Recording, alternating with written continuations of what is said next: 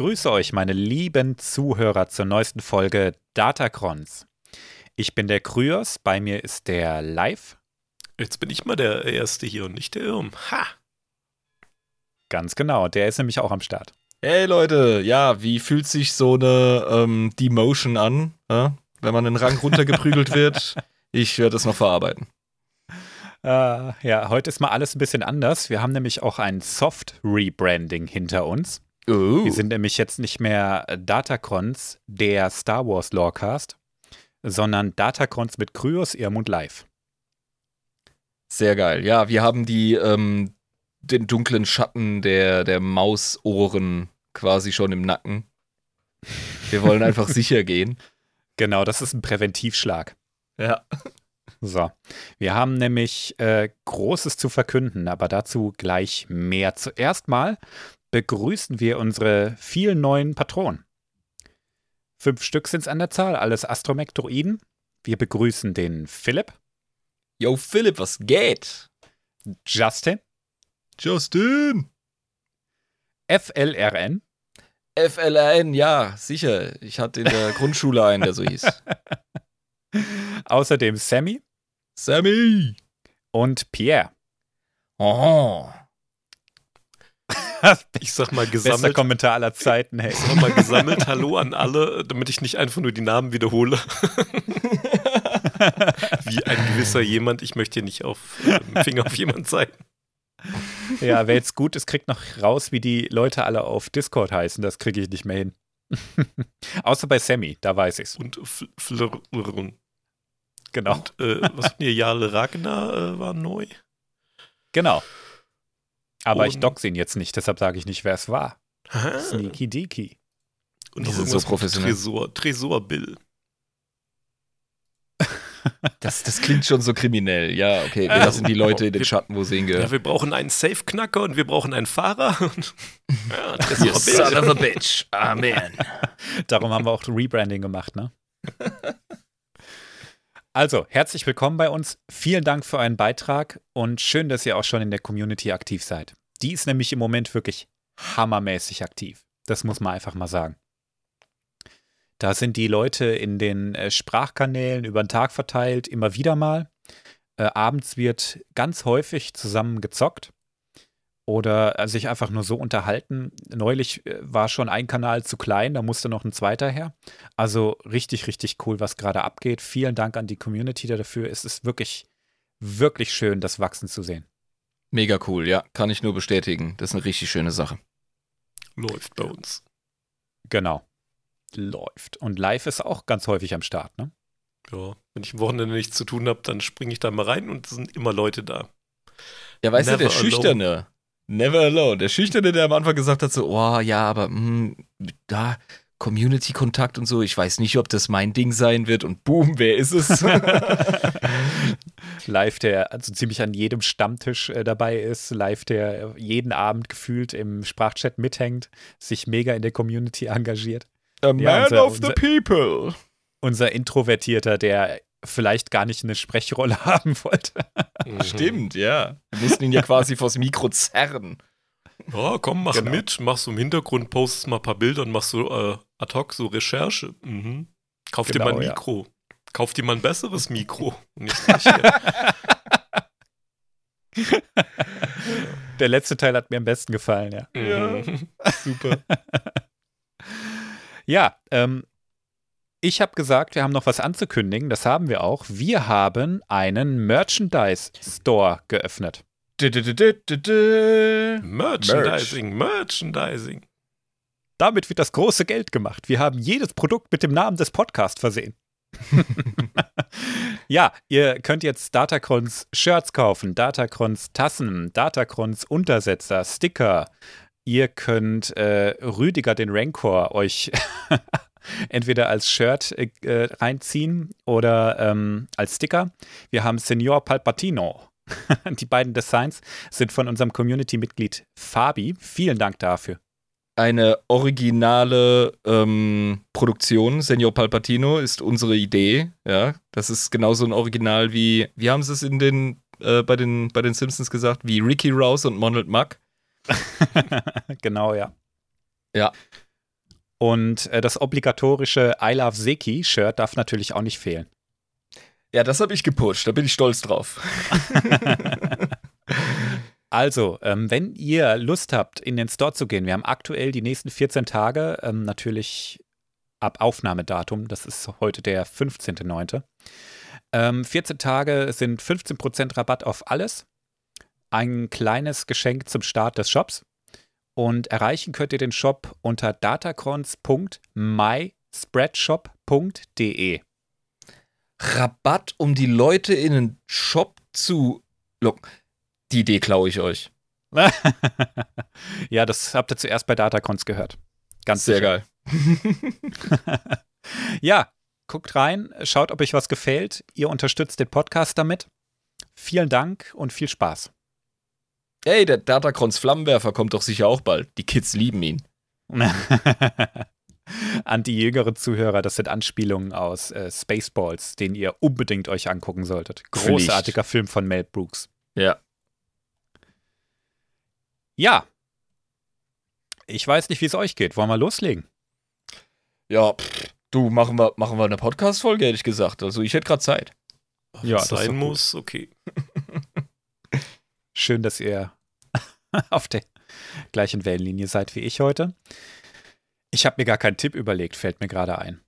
Hm, Zieh dir einen aus der Nase. stachelig wird's heute. Stachelig wird's. Darth Maul. Nein, aber nah dran. ah, ah, nah dran? Okay. Also auch ein Dude mit Stacheln? wir werden heute auch über Maul reden.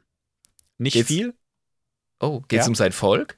Genau. Ah. Wir reden heute über die Zabrak. Und äh, zwar einmal über die Iridonianer und die Datomerianer.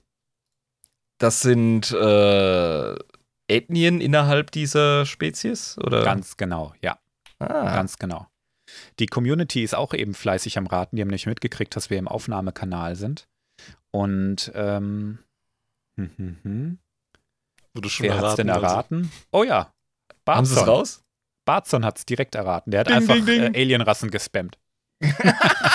so geht's natürlich auch mit der verdammten Schrotflintenmethode, Alter. Ja. Glückwunsch. Wir werden heute über die ähm, Zabrak reden und im Zuge dessen auch über die Nachtbrüder und die Nachtschwestern. Ja, live, schreibt mir das doch mal direkt hier in den Chat, damit ich das vor Augen habe, wie das geschrieben wird. Genau. In der Zeit erzähle ich schon mal ein bisschen was von der Heimatwelt der Boah, wie Zabrak. unspektakulär, Alter. Z-A-B-R-A-K. Ja, wie man es spricht. Okay, ja, gut. Erster Sympathiepunkt. Mhm. Zabrak. ähm, Iridonia ist ein relativ unscheinbarer Planet, der ähm, nicht unbedingt hübsch ist. Ich schicke dir mal ein Bild davon rein, wie der aus dem Orbit aussieht. Ist im Prinzip ein, ja, wie soll ich sagen, überall sind Säureseen und das Klima ist trocken, ist einfach scheiße da. Also, okay, ja. Wenn ich ähm, einen Planeten an der Bar ansprechen oder abschleppen wollte, dann wäre das wahrscheinlich nicht der. Nein. Das ist so ein Planet, weißt du, wenn du den aus dem Orbit siehst, fliegst du dran vorbei. Er Kurbelst fliegst du dran vorbei. hoch. Genau, weil, du- weil du denkst, äh, der stinkt, der ist komisch, da will doch kein Mensch leben. Das ist Iridonia. Schließt die Türen ab. Ja. Mhm. Iridonia ist eine Welt, die allerdings hervorragende Anbindungen an Hyperraumrouten hat und den Inner Rim mit dem Mid-Rim verbindet. Ich habe dir nochmal die Galaxiekarte äh, rausgepostet und zwei Planeten markiert, nämlich Ja. einmal Iridonia und Datumir. Ja, ich sehe es gerade. Mhm. Du siehst, das liegt recht nah an der, ähm, an der Hyperraumroute, die direkt Verbindung zu Coruscant hat. Richtig. Also eine taktisch gute Platzierung, was die Zabrak auch gut für sich genutzt haben. Okay. Wir haben auf dem Planeten einen 29-Stunden-Tag. Ein Jahr hat 413 Tage. Das sind die relativ langweiligen Infos. Zusätzlich Typ 1 Atmosphäre. Also immerhin kannst du da schnaufen, ohne Atemmaske. Weiß zwar nicht, ob man über so einem Säuresee unbedingt tief einatmen sollte, aber Ja, weißt du, in, in Delhi kannst du auch schnaufen, solltest du aber nicht dein Leben lang. Da haben die Ja. Leute echt zu schaffen, also.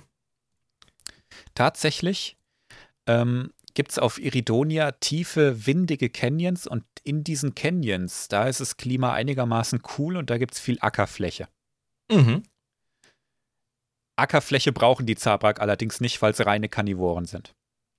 Ah. Praktisch, ja. ja, aber du könntest, du könntest ja äh, Weidegründe für das Jagdvieh Genau. äh, nutzen. Also es ich braucht denke, so ja, wird das genutzt, ja. genau, es braucht Pflanzen, ansonsten hast du als Carnivore auch keinen Spaß. Ja, es ist schon geil, wenn du fruchtbaren Boden hast und kannst nichts fressen von dem Zeug, was du anbaust. Dann musst du halt Ja. Tiere züchten, die das fressen können. Sonst müsste das So so, sein wie bei auch, der ja. Arktis. So, da frisst ja alles irgendwas anderes. Das geht im Hm. Zweifelsfall auch. Aber ganz unten in der Nahrungskette muss irgendwas Ungefährliches sein, was einfach gesnackt wird. Das gibt's da auch. Die Fauna gucken wir uns gleich ein bisschen genauer an, ja. Ähm, auf Iridonia leben 99% Zabrak und nur 1% andere. Wie gesagt, Okay. da will ja auch kein Mensch hin. Könnte aber auch daran liegen, dass Iridonia in einer Diktatur beherrscht wird. Also, das ist jetzt sehr äh, äh, voreilig von dir, dass Diktaturen immer xenophob sein müssen. Das stimmt nicht. Nee, das habe ich auch nicht gemeint, aber es ist ein sehr autokrates System da. Ja, okay. Und die, die, äh, die schauen erstmal so nach sich. Die Leute. Genau, ja, die Mhm. sind erstmal ein bisschen äh, nach innen gekehrt, machen mehr oder weniger ihr eigenes Ding. Und ähm, ja, die haben ein Hauptexportgut, denn eine Sache können sie anbauen. Das finden die richtig nice. Das ist Jarok. Oder Okay. Jarok.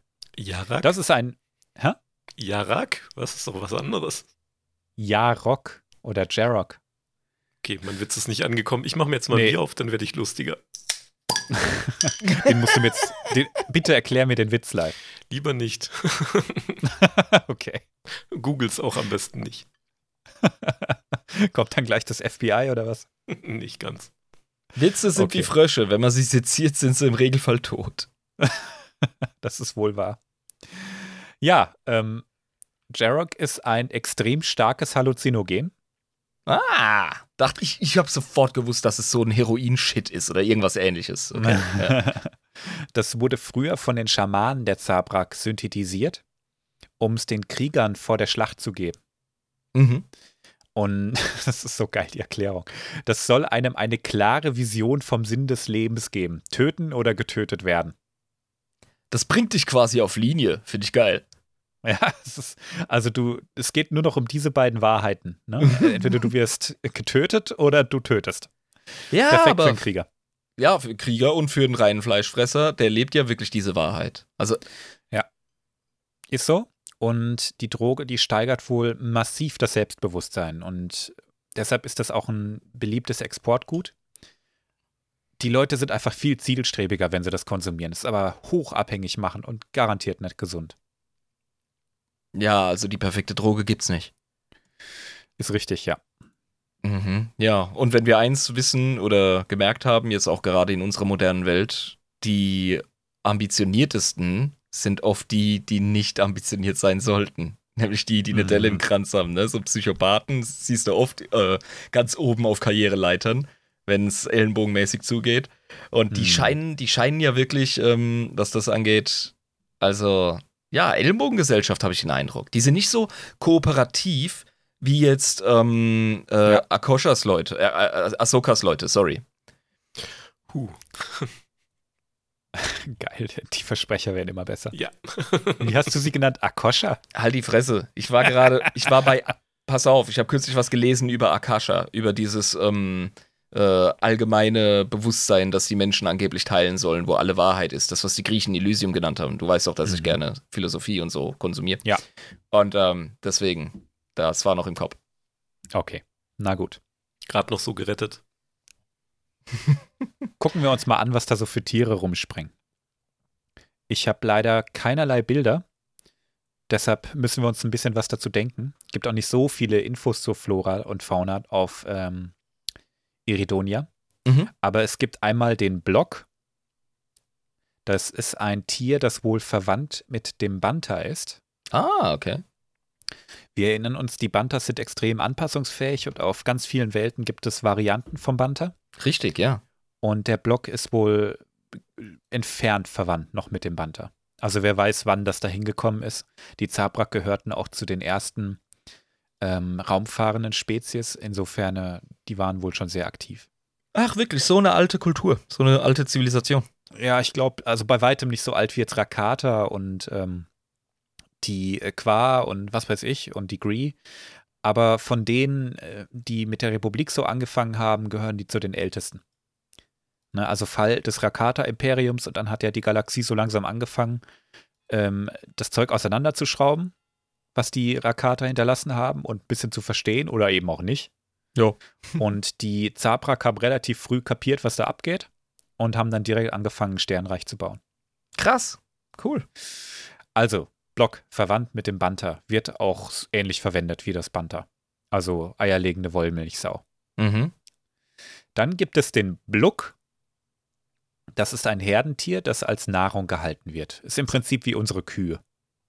Haben die ihre Fauna, all die Viecher, zu einer Zeit benannt, als sie erst drei Silben in der Sprache hatten? Oder? Naja, pass auf, jetzt kommt ein drei, dreisilbiges Tier, nämlich das Hugelpupp. Alter, Block und dann Bluck, Bluck und dann, Dann- Hugelpupp. ja. Also ich fühle mich bestätigt mit meiner Theorie. Ja. Also, das sind einfach nur Pflanzenfresser, die einen Namen haben, der echt zum, zum Schreien ist. Klasse. Hugelpupp. Ist das Die nicht Harry Potter, äh, eins von den Häusern? Ja, Hackelpapp, genau, ja. Also die Sabrak haben offenbar eine richtig geile Sprache, ey. Zabraki heißt die. Mhm. Ist leider nicht viel drüber bekannt, deshalb habe ich keinen Abschnitt dafür äh, davon gemacht, aber die Wörter, das muss geil klingen, wenn die schreien. Block, Block, Block, Block, Block, Kugelpupp. Dabei sehen sie so mies fies aus, weißt du? Genau, ja. Dann gibt es noch das Driss. Das ist ähm, ein Tier, das bekannt dafür ist, seine Toten zu vergraben. Also wer weiß, was da mit dem los ist. Ob das Oh. äh, semi-vernunftbegabt vielleicht sogar schon ist. Bei den Zabrak könnte es durchaus sein, dass das Driss auch intelligent ist und dies einfach nur übersehen. Ja, weil sie halt so keinen gut. Respekt haben. ja, genau. Was hast du gesagt, Live? Es schmeckt halt so gut. Wahrscheinlich, ja. Verschont uns, bei Futurama. Los, in meinen Mund. Die Sabrak-Biologen, die ihre Ethikkommission haben und alle nagen sie so an einer Tritzkeule ja, und sagen, okay, meine Herren, Damen, die Daten sind eindeutig. Und alle so, mir egal, reich mal die Barbecue-Soße rüber. Genau, ja. Ist das ein Hinweis darauf, dass die Triss kulturschaffend sind? Das ist mir doch egal hier.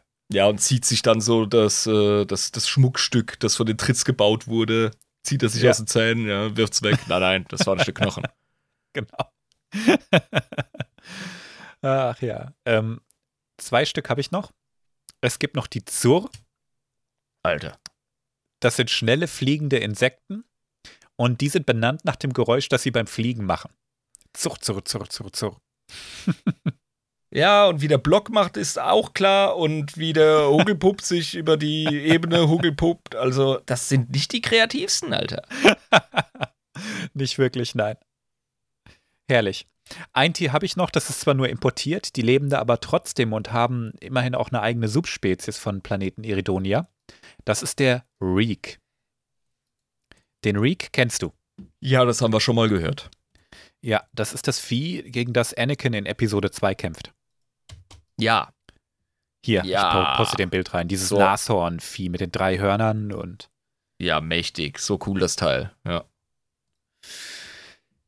Der Reek ist äh, nicht vernunftbegabt, ist so zwei, zweieinhalb Meter hoch und vier Meter lang im Schnitt. Wiegt 1100 Kilo und ist eigentlich Herbivor. Eigentlich. Eigentlich, weil sowohl die Zabrak als auch die Geonosianer und viele andere. Ah, nee, stimmt nicht. Ich muss alles zurücknehmen. Die Zabrak machen das nicht, aber die Geonosianer machen das gerne. Die zwingen die äh, Reek dazu, Carnivore zu leben. Was die noch aggressiver macht und ihre Haut rot färbt. Interessant. Der Also, Organismus ja. reagiert auf das neue Futterangebot mit äh, höherer Agro. Höhere Aggro und die Haut verändert sich ein bisschen und so, ne? Mhm. Und äh, wenn die die Wahl haben, ernähren die sich immer herbivor. Ja. Und von den Geonosianern zum Beispiel bekommen die gerade noch genug Pflanzen zum Fressen, um zu überleben, Mhm. damit sie so ihre Makronährstoffe halbwegs im Griff haben und ansonsten kriegen die nur Fleisch. Ich stelle mir gerade vor, wie einem Veganer-Aktivisten der Kopf platzt. Ob, ob dieser Grausamkeit, die, die man diesem Tier antut, ey. Das ist auch so echt, ey. Stell dir vor, du würdest einfach gerne an deinem Gras lutschen und dann wird dir ständig noch Knochen ins Maul geschoben.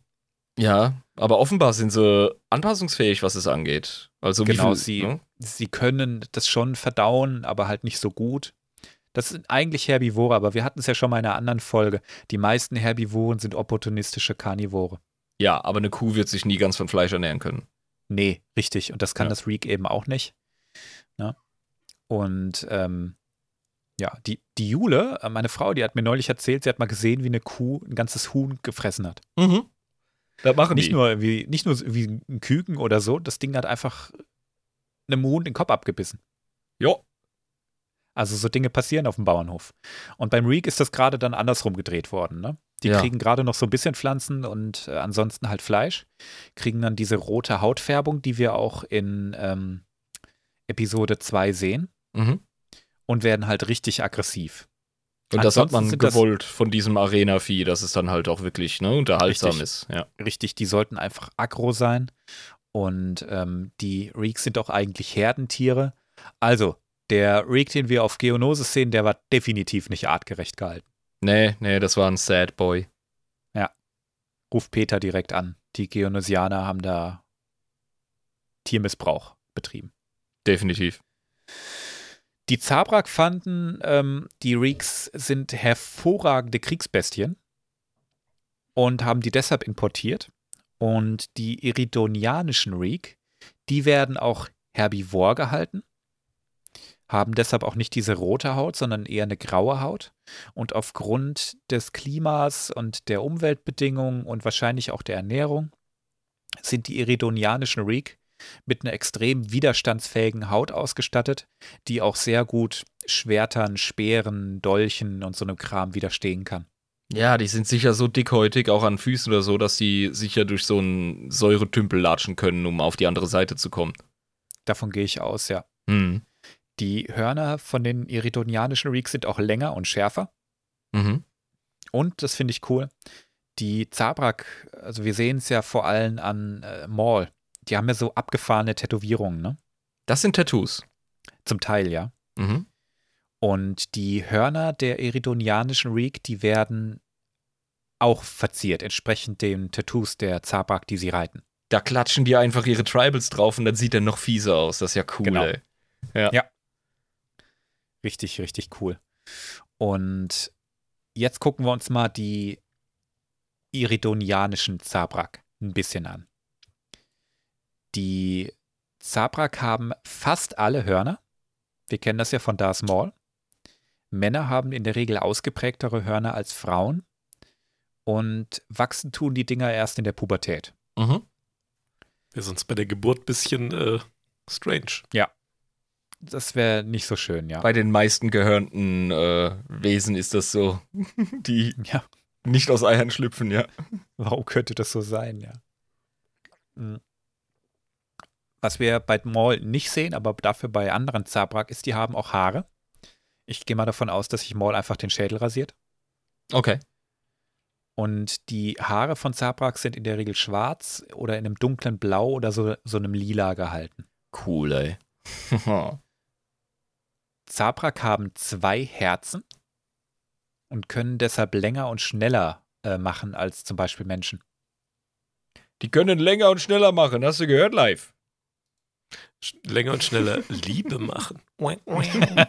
Das wahrscheinlich auch, ja. Ja, also die haben, die haben ein richtig krasses äh, kardiovaskuläres System. Ähm, Mhm. Die haben dann sicher auch abgefahrene Lungen, weil die Atmosphäre ist äh, nicht die beste, auch wenn es Klasse 1 ist, oder? Ja, ich gehe mal davon aus, dass äh, du das da auch einfach brauchst. Ja, das klingt so, als wäre das, als hätte es wirklich einen Nutzen. Die Hautfarbe der Zabrak. Ähm, bei den iridonianischen Zabrak ist es ähnlich wie beim Menschen, hell bis dunkel. Ja. Ich habe auch mal ein Bild von so einem, weil ich denke mal, du hast so einen noch nicht gesehen, ne? Ich kenne wirklich nur Darth Maul von denen. Ja, dann guck dir mal hier die Frau an. Ach, abgefahren. Die hat ja richtig, äh, die, die hat einen europäisch wirkenden Teint. Mhm. Ja. Genau, ja. Also du siehst hier auch diese Tätowierungen und auch diese Muster. Ein paar davon sind natürlich Mhm. und ein paar sind ergänzt. Live hat nochmal einen anderen reingepostet. Der hat eine etwas dunklere Haut, ein anderes äh, Hörnermuster und der hat auch Haare. Der erinnert durch die Haare und den Teint so ein bisschen wie an Klingonen ab The Next Generation in Star Trek. Ja, finde ich auch, ja. Und statt der Stirnwülste sind da halt Hörner am Start. Ja, Zabrak sind sehr unterschiedlich, was Mhm. das Aussehen angeht. Das macht die Spezies auch sehr ähm, interessant. Also Ja. du siehst so unterschiedliche Zabrak in der Galaxie. Deswegen, ich habe ich hab, äh, unwissentlich die Wahrheit gesagt. Ich habe schon verschiedene Zabrak gesehen, ich habe sie nur nicht ganz klar eingeordnet. Wahrscheinlich, ja, weil man Ja. immer an Maul denkt und diese knalligen Farben, die so an Falkefrische auch erinnern. Ne? Genau, richtig. Die haben wir bei den datomerianischen ähm, Zabrak, aber über die reden wir nachher. Das hat sicher seinen abgefuckten, schwurbligen Grund, ha? Wahrscheinlich, ja. Hm. Ich habe ja schon gesagt, dass sie reine Karnivore sind. Mag sein, dass die sich auch hier und da mal irgendwas Pflanzliches reinziehen, aber deren äh, Speiseplan ist äh, auf Fleisch ausgelegt. Verstehe, ja. Zabrak sind bekannt dafür, extreme Schmerzen aushalten zu können. Ja, sind das also, ne, passt zum Lifestyle, denke ich. die können einfach einstecken. So ein Zabrak ist nochmal ein, ein anderes Kaliber. Wir sehen in The Mandalorian in der ersten Staffel Cara Dune, wie sie mit einem Zabrak kämpft. Mhm. Da will äh, den Jaren sie ja wieder rekrutieren, ne? Und dann äh, kämpft sie mit einem Zabrak. Und da siehst du schon, das ist so ein richtiger Klotz. Ja, ja. Und ich, ich krieg auch immer mehr äh, so den, den Klingonen-Vibe, ne? Zwei Herzen, ähm, Mhm. äh, Diät auf tierischen Proteinen und äh, die abgefahrene Frisur, wenn sie die Haare wachsen lassen. Also, ja, das, das, das spricht für mich eine klare Sprache. Kriegerrasse und äh, definitiv hart im Nehmen. Ja, stimmt, die erinnern wirklich sehr an die Klingonen. Ja, Ist auch was die Schmer ne? Schmerztoleranz angeht, das ist mehr als Mhm. kulturell, das ist offenbar physiologisch so bei denen. Die werden in etwa 80 Jahre alt und eine Besonderheit bei den Zabrak ist, die können machtsensitiv sein und sind das auch deutlich häufiger so als der menschliche Durchschnitt. Okay. Reden wir ein bisschen über die Kultur. Du hast schon gesagt, das ist eine Kriegerkultur. Ja. Und das stimmt auch. Die Zabrak, die legen allerdings auch sehr viel Wert darauf, wenn die Karriere machen, in Positionen zu landen, in denen sie möglichst nicht viel herumkommandiert werden. Ist natürlich schwierig in einer Diktatur, Ja. aber vielleicht kommt auch genau daher der Wunsch. Ja, also, weißt du, Diktaturen können verschiedene Gesichter haben. Ähm, Ja. Also die Diktatur, die wir uns immer vorstellen, weil das der häufigste Fall ist bei uns Menschen, das ist dann halt wirklich so ne, hierarchisch und definitiv von oben herab äh, Befehlsgewalt.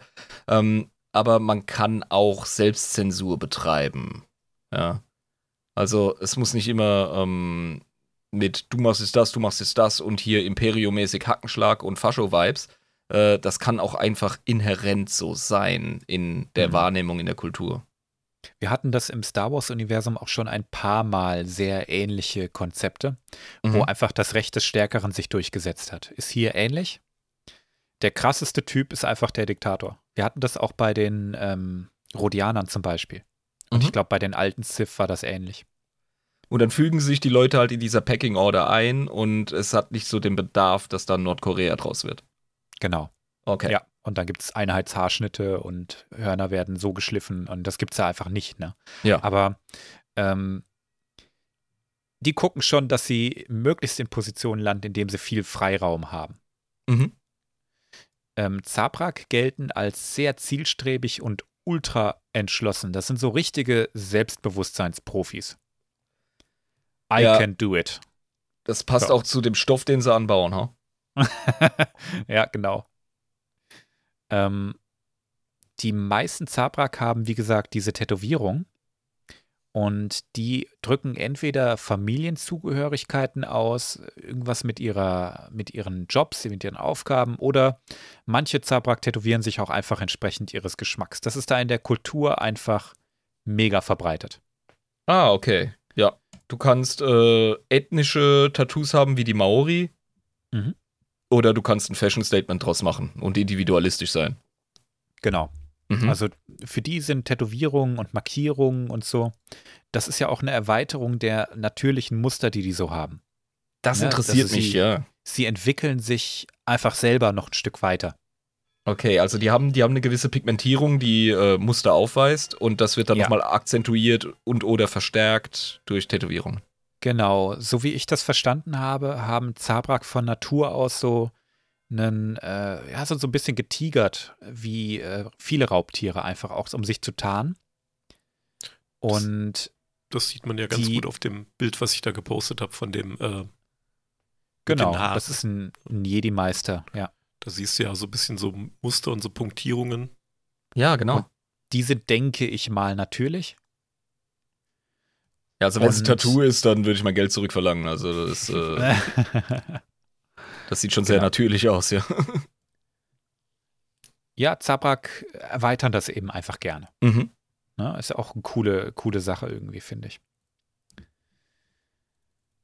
Jetzt habe ich ein bisschen den Faden verloren. Das passt für mich, wenn, wenn die so sippenorientiert sind und individualistisch gleichermaßen. Dann Mhm. passt es halt wirklich rein. Kannst einerseits kannst du einen Code nutzen, ja, also Tattoo als Tracht quasi. Und ja, äh, ja warum soll das da aufhören? Das ergibt für mich schon Sinn. Außerdem, so richtig bekannt ist es nicht, was jetzt genau die Tattoos immer aussagen, denn das meiste ihrer Kultur ist Außenstehenden verborgen. Die, Also die erkennen einander quasi. Wenn jemand kulturell genug gebildet ist, kann er sagen, oh, du hast du irgendwas mit der, der Sippe zu tun, kommst du aus dem, dem Eckchen und dann macht das Genau. Maul auf, hat den Dialekt und dann so, yep. Oder du hast das und das in deinem Leben schon gemacht oder den und den Job und den und den Weg einge eingeschlagen und so, ne? Stimmt, es geht ja auch um Rollen, Aufgaben und äh, ja, Achievements. Genau. Ne? Achievements, das, das trifft es eigentlich ganz gut, ja. Mhm. Ich stelle es mir ein bisschen so vor wie in äh, Vajana von Disney, den Film. Wo der, äh, ach, wie heißt denn der, der eine Protagonist? Ich weiß gar nicht, was das für ein Film ist. Ey. Da, Echt nicht? Nee. Das ist ein cooler Disney-Film. Okay. Ja, wenn man ein Kind hat, guckt man viele Kinderfilme. Ah ja, sicher. ja, Aber der äh, hat auch ganz viele Tätowierungen, die eben seine Lebensgeschichte erzählen. wenn man Far Cry 3 gezockt hat, dann, ähm, na, da kriegst du ja, wenn du deine, deine Skilltrees, äh, deinen Skilltree freischaltest, kriegst du ja dann entsprechend äh, die Tataus auf deinen Unterarm gehackt. Und die werden dann, die Symbole, die stellen dann auch deine Errungenschaften dar. Also Das ist cool, ja. Ja, das ist. Ah, okay. Ja, mhm. Hieß der Film nicht Moana oder so? Im Ah ja, Original heißt der Moana, aber äh, der Begriff ist quasi geschützt in Europa, weil eine Pornodarstellerin so heißt. Deswegen Shit. heißt er im Deutschen Vajana. Krass, Ja, Habe ich gehört. äh, Live Facts, Alter. Die waren gratis. Geil. Die wollten wahrscheinlich nur nicht, dass Kinder komische Sachen sehen, wenn sie das googeln. Ja, eben. Clever. Ja, nee, finde ich okay. Ähm, ich habe eben gesagt, das meiste ihrer Kultur ist verborgen, Außenstehenden. Das liegt auch daran, dass sie Fremdweltlern in der Regel nicht trauen. Ein Prozent der Bevölkerung sind anscheinend Fremdweltler und okay. Aber ansonsten machen die eher ihr eigenes Ding. Und diese, äh, dieses eine Prozent, sind das Diplomaten oder sind das Sklaven oder? Nee, ich glaube nicht, dass das Sklaven sind, denn die Zabraks sind eigentlich der Republik gegenüber sehr treu. Okay. Und da gibt es ja strenge Sklavereigesetze und Sklaverei haben die gar nicht nötig, denke ich. Die Verstehe. haben eine richtig stabile, ausgefeilte Wirtschaft. Die haben ihre Rolle da schon gut gefunden in der galaktischen Gemeinschaft. Also Ja. Sklaven glaube ich nicht dran. Und wenn du angebunden bist an äh, deine Nachbarn und Teil von so einem größeren politischen, kulturellen Körper bist, dann ist ein Prozent wirklich das Minimum an Aliens, was du haben musst in deiner Gesellschaft. Du kommst ja gar nicht drum rum. Eben. Also du hast ja so viele Leute, die alleine schon äh, sich die Säureseen mal angucken wollen. und mal eine Reek-Farm besuchen wollen und keine Ahnung. Ja, oder Handelsaußenposten erstellen, Genau. weißt du? Also du hast ja Repräsentanten anderer Kulturen in deiner Kultur, wenn du angebunden bist. Das ist absolut möchte- logisch. möchte gar nicht wissen, wie viele Botschaften es auf so einem Planeten geben muss von, von benachbarten Systemen und so. Ganz genau. Delikatessenhändler etc. Ähm, Zabrak sind äh, anders als jetzt viele andere Alien-Spezies, über die wir gesprochen haben, recht gerne in der Galaxie unterwegs. Also die verlassen ihren Heimatplaneten schon recht gerne. Die waren ja auch, wie gesagt, schon sehr früh raumfahrend und Entdecker und Forscher und äh, auch Eroberer. Ja. Und viele Zabrak haben die Galaxie als Kopfgeldjäger oder eben auch als Jedi bereist, weil die eben ein hohes Machtpotenzial haben.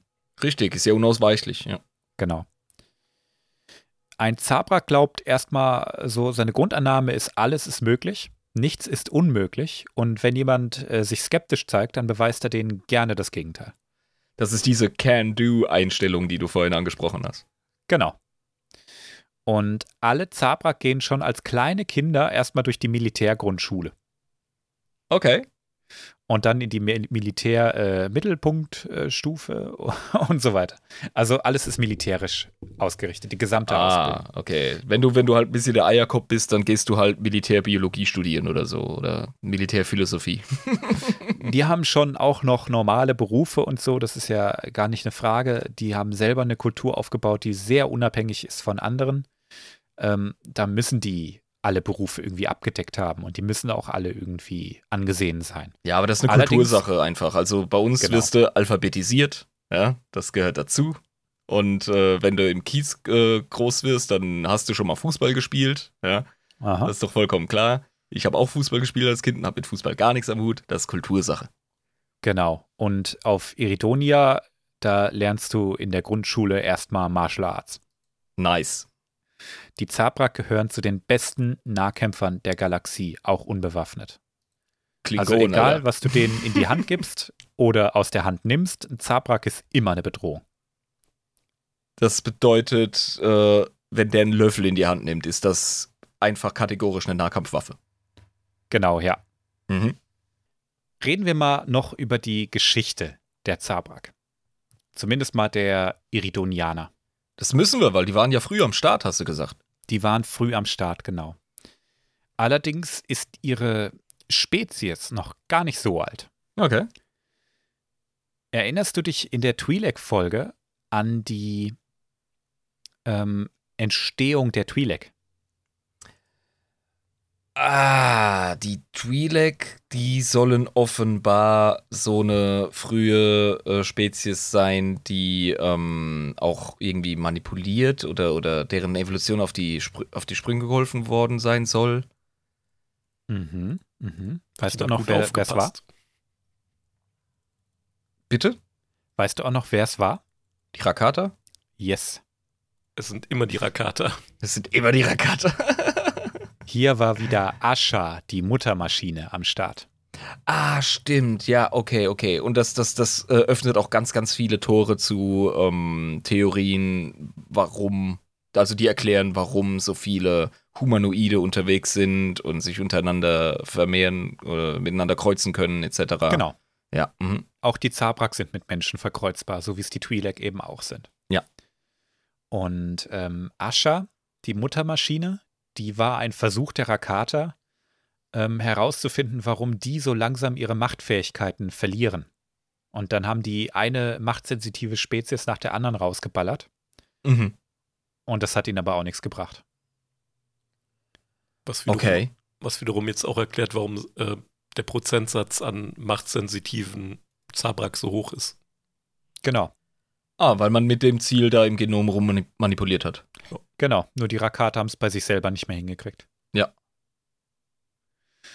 Und dass die Ascha, die Muttermaschine, am Start war, das lässt jetzt darauf schließen, dass die Zabrak um circa 30.000 bis 25.200 vor Yavin erst entstanden sind. Ist also noch keine so alte Spezies. Aber trotzdem relativ schnell von ihrem Brocken runtergekommen und äh, die Nachbarschaft besucht und gewunken. Genau, ich denke mal, dadurch, dass sie mit den ähm, Rakatern ja viel zu tun hatten, dadurch, dass sie ja von Ascher erschaffen wurden, ja. ist wahrscheinlich auch ziemlich viel Rakata-Zeug auf ihrem Heimatplaneten übrig geblieben. Sicher, ja. Und die ähm, Zabrak, die sind sehr selbstbestimmt, die haben ihre Can-Do-It-Mentalität. Mhm. Die finden nichts unmöglich. Die wussten, dass die Rakata in die, zu den Sternen gefahren sind, dann machen wir das jetzt auch. So. Ja, wenn die das können, können wir das schon lang. Genau.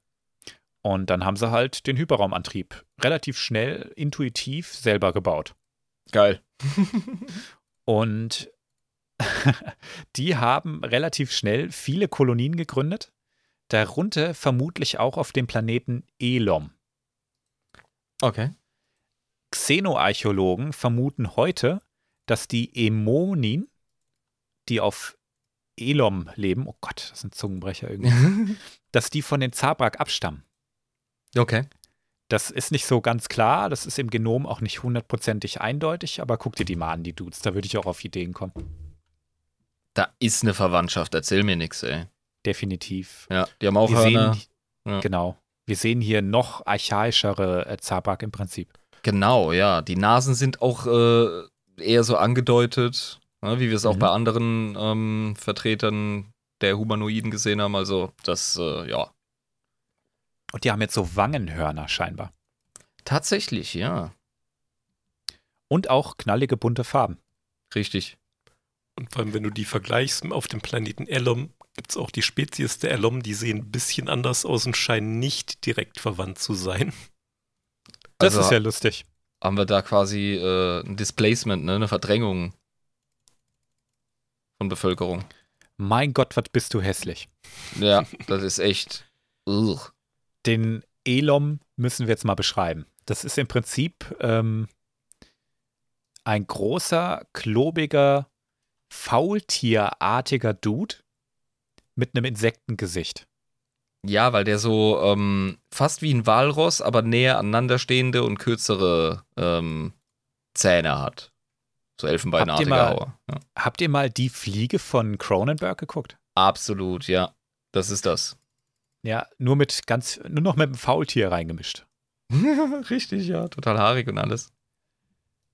Ah, mein Gott, was bist du hässlich. Also tut mir leid, aber das kann auch echt nur eine Mutter lieben. und selbst die hat Mühe. Und daneben sehen man die Elomin, die äh, also in meinen Augen eindeutig auch mit den Zabrak verbunden sind. Ja. Das ist eine evolutionäre Linie. Ja, also da ist Verwandtschaft. Denen fehlen die Pupillen, Mhm. genau. Aber ansonsten 1a. Ja, also es gibt viele Kolonien von denen. Das ist wahrscheinlich eine.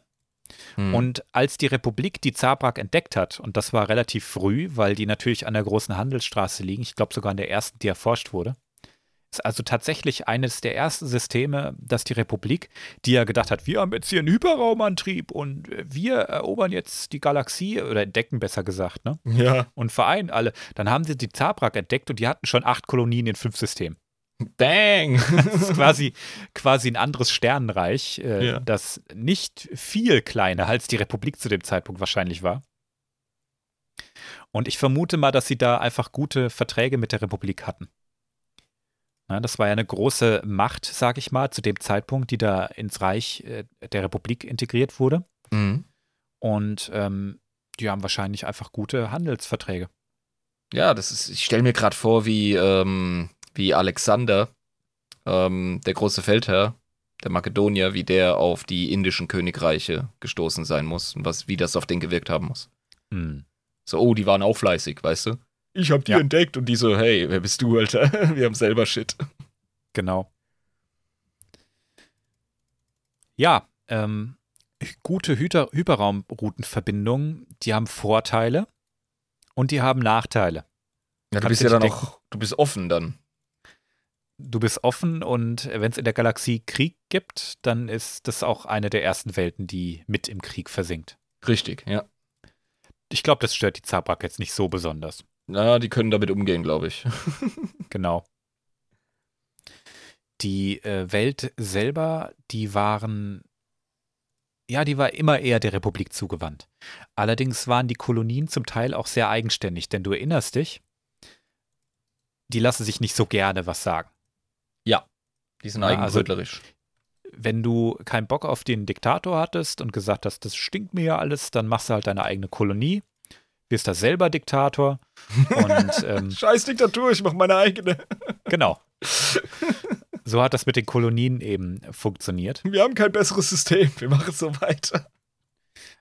Allerdings waren die Kolonien häufig eher unter dem Einfluss fremder Mächte, wie zum Beispiel den Sith, die ja immer wieder mal Bambule gemacht haben. Mhm. Die haben sich sehr gerne die Zabra-Kolonien einverleibt. Ja, bist ja auch angreifbar, wenn du gerade was bist, das im, Stehen, im Entstehen ist, weißt du? Du fängst ja nicht an mit einer fetten Streitmacht und einer stabilen planetaren Verteidigung und was weiß ich. Hm. Bist Ja. ein bisschen weit von zu Hause weg, hast vielleicht auch nicht die besten Beziehungen, weil das eine Protestaktion war und, und, und. Also das ergibt Sinn. Genau.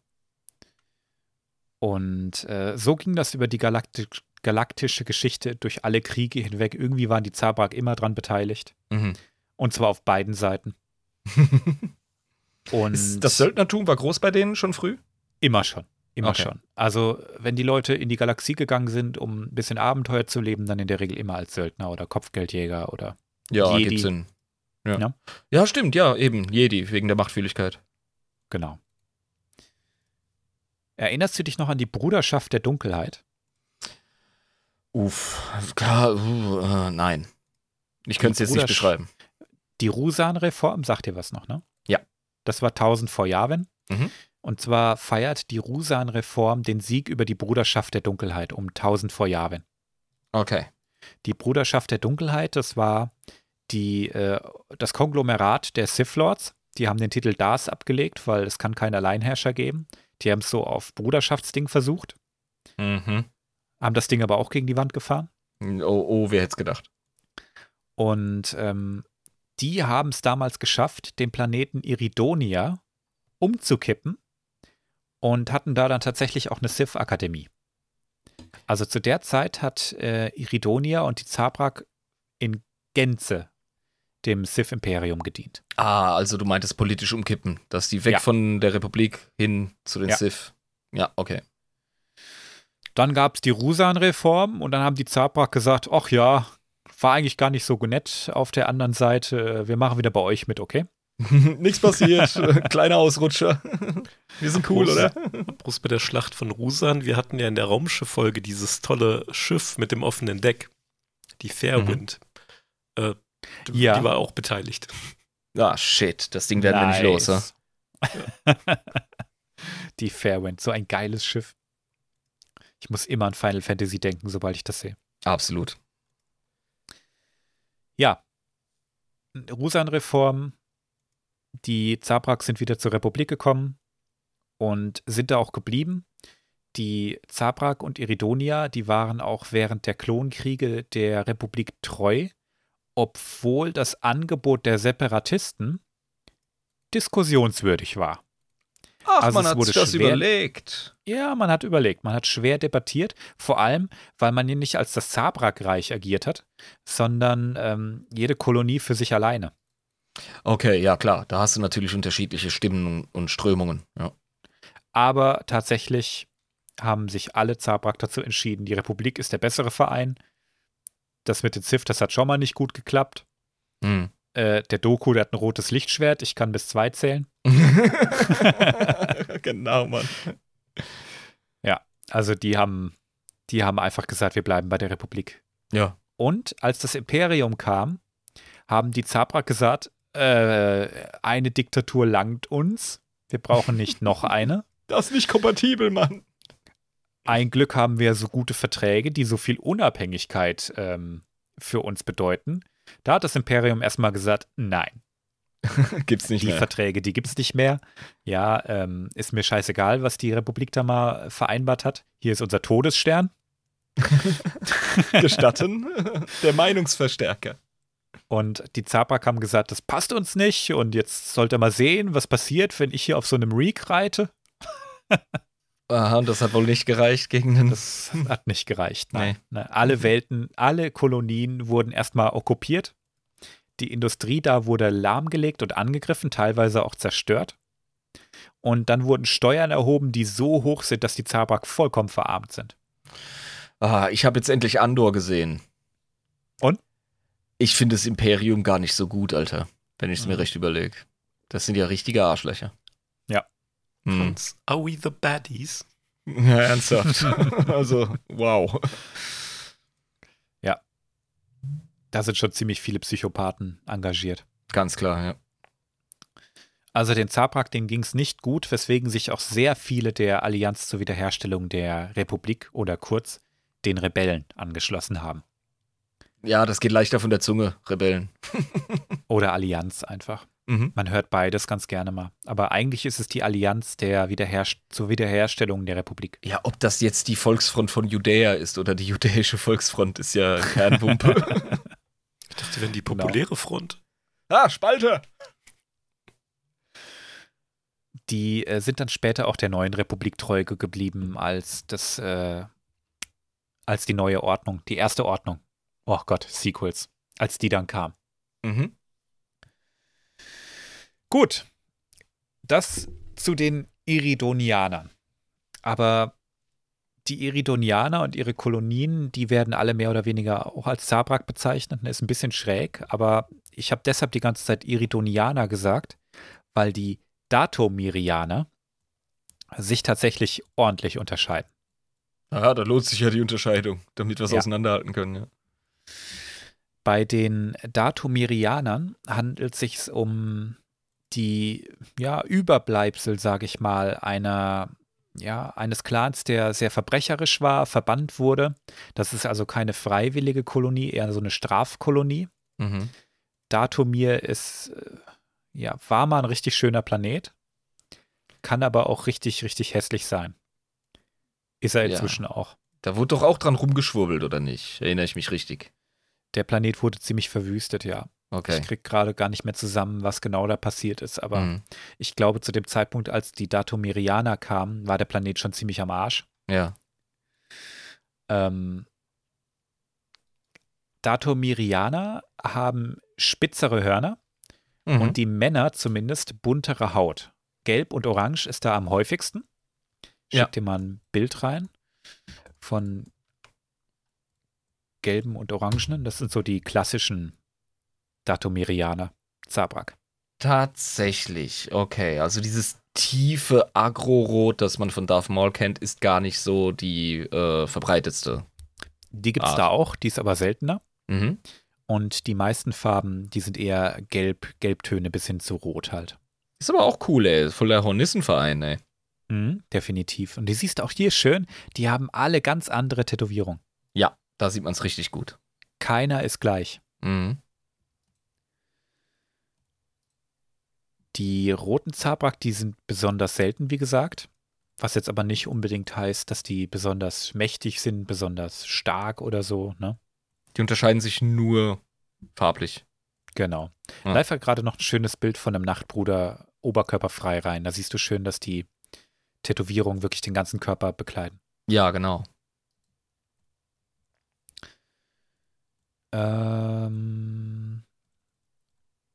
die, Die sind auch- Frauen, Also, Ja, was mir gerade noch auffällt, äh, die sind sehr kreativ, was ihre Nahkampfwaffen angeht. Ne? Also, da ist, ich sehe da eine, Oh ja. eine weite, ähm, ne, das ist immer wieder bei meinem Fetisch, wie viele verschiedene Knüppel, Sicheln, Speere, äh, Zepter sogar ähm, Hm. da am Start sind. Also ein Ding kann ich kaum einordnen. Das sieht aus wie ein Streitkolben, der nur aus Klingen besteht, der von dem etwas traurig dreinblickenden äh, geführt wird. Und zwar beidhändig, also zwei. Ja? Also die sind kreativ, wenn es ums äh, im Nahkampf äh, Leute zerschnetzeln geht. also ich weiß auch nicht, was es ist, aber es tut sicherlich weh. Naja, abkriegen will ich das nicht. Ja, das ist, wenn du dir das andere anguckst, das hat drei Klingensätze, Mhm. also drei Richtungen und jeweils mehrere Klingen dran. Ja. Also es tut einfach weh. Das tut schon weh, das anzugucken. ja, genau. Ja, da sind wir wieder bei den Nahkämpfern. Ne? Mhm. Die Datomirianer, die sind nochmal auf elf gedreht. Ja.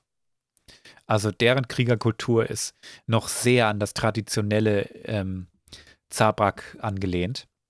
Was die modernen Zabrak, die da im Zeitalter der Republik und so und da bei dem Verein mitgemacht haben, ne, die sind ein bisschen gechillter, sage ich mal.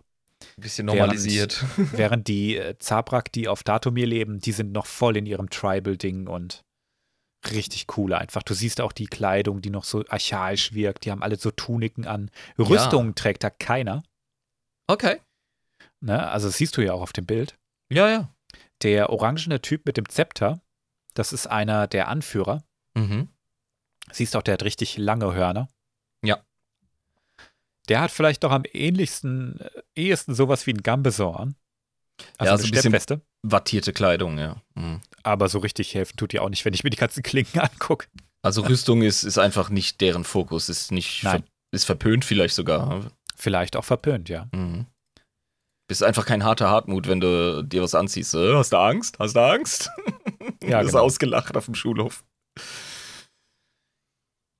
Die Frauen, da gibt es jetzt eine Besonderheit. Bei Mhm. den Iridonianern, da hast du es ja bei den Frauen, die sehen nicht viel anders aus wie die Männer. Die haben häufiger ein bisschen weniger ausgeprägte Hörner und so, ne? Ja. Aber bei den Datomirianern könnte der Unterschied nicht größer sein. Die Frauen haben einfach grundsätzlich keine Hörner. Oh, krass, die sind voll glatt. Die haben äh, keine Hörner und auch eine andere Hautfarbe. Ja. Und in der Regel auch wenig bis gar keine Zeichnung. Also die Hautfarbe der Frauen, die ist in der Regel weiß, grau, bläulich, schimmernd. Ähm, Assage Ventress, das ist auch die Dame, die du auf dem Bild siehst. Die, genau, die wollte ich gerade benennen. Also, das ist ja die, die mit äh, Ahsoka äh, hin und her geringelt hat. Genau, die ist in, im neuen Kanon ist die eine Zabraki. Mhm. Im alten Kanon war sie eine andere Spezies, das hat man ein bisschen angepasst. Ratataki. Eine Ratataki, genau. Allerdings hat man die, die Zabraklor ein kleines bisschen verändert. Okay. Aber nicht, nicht arg. Eigentlich betrifft es am meisten, glaube ich, sie. Ja. Ähm, diese massive Unterscheidung kommt auch daher, dass die Zabraki auf äh, Datomir, die Zabrak auf Datomir,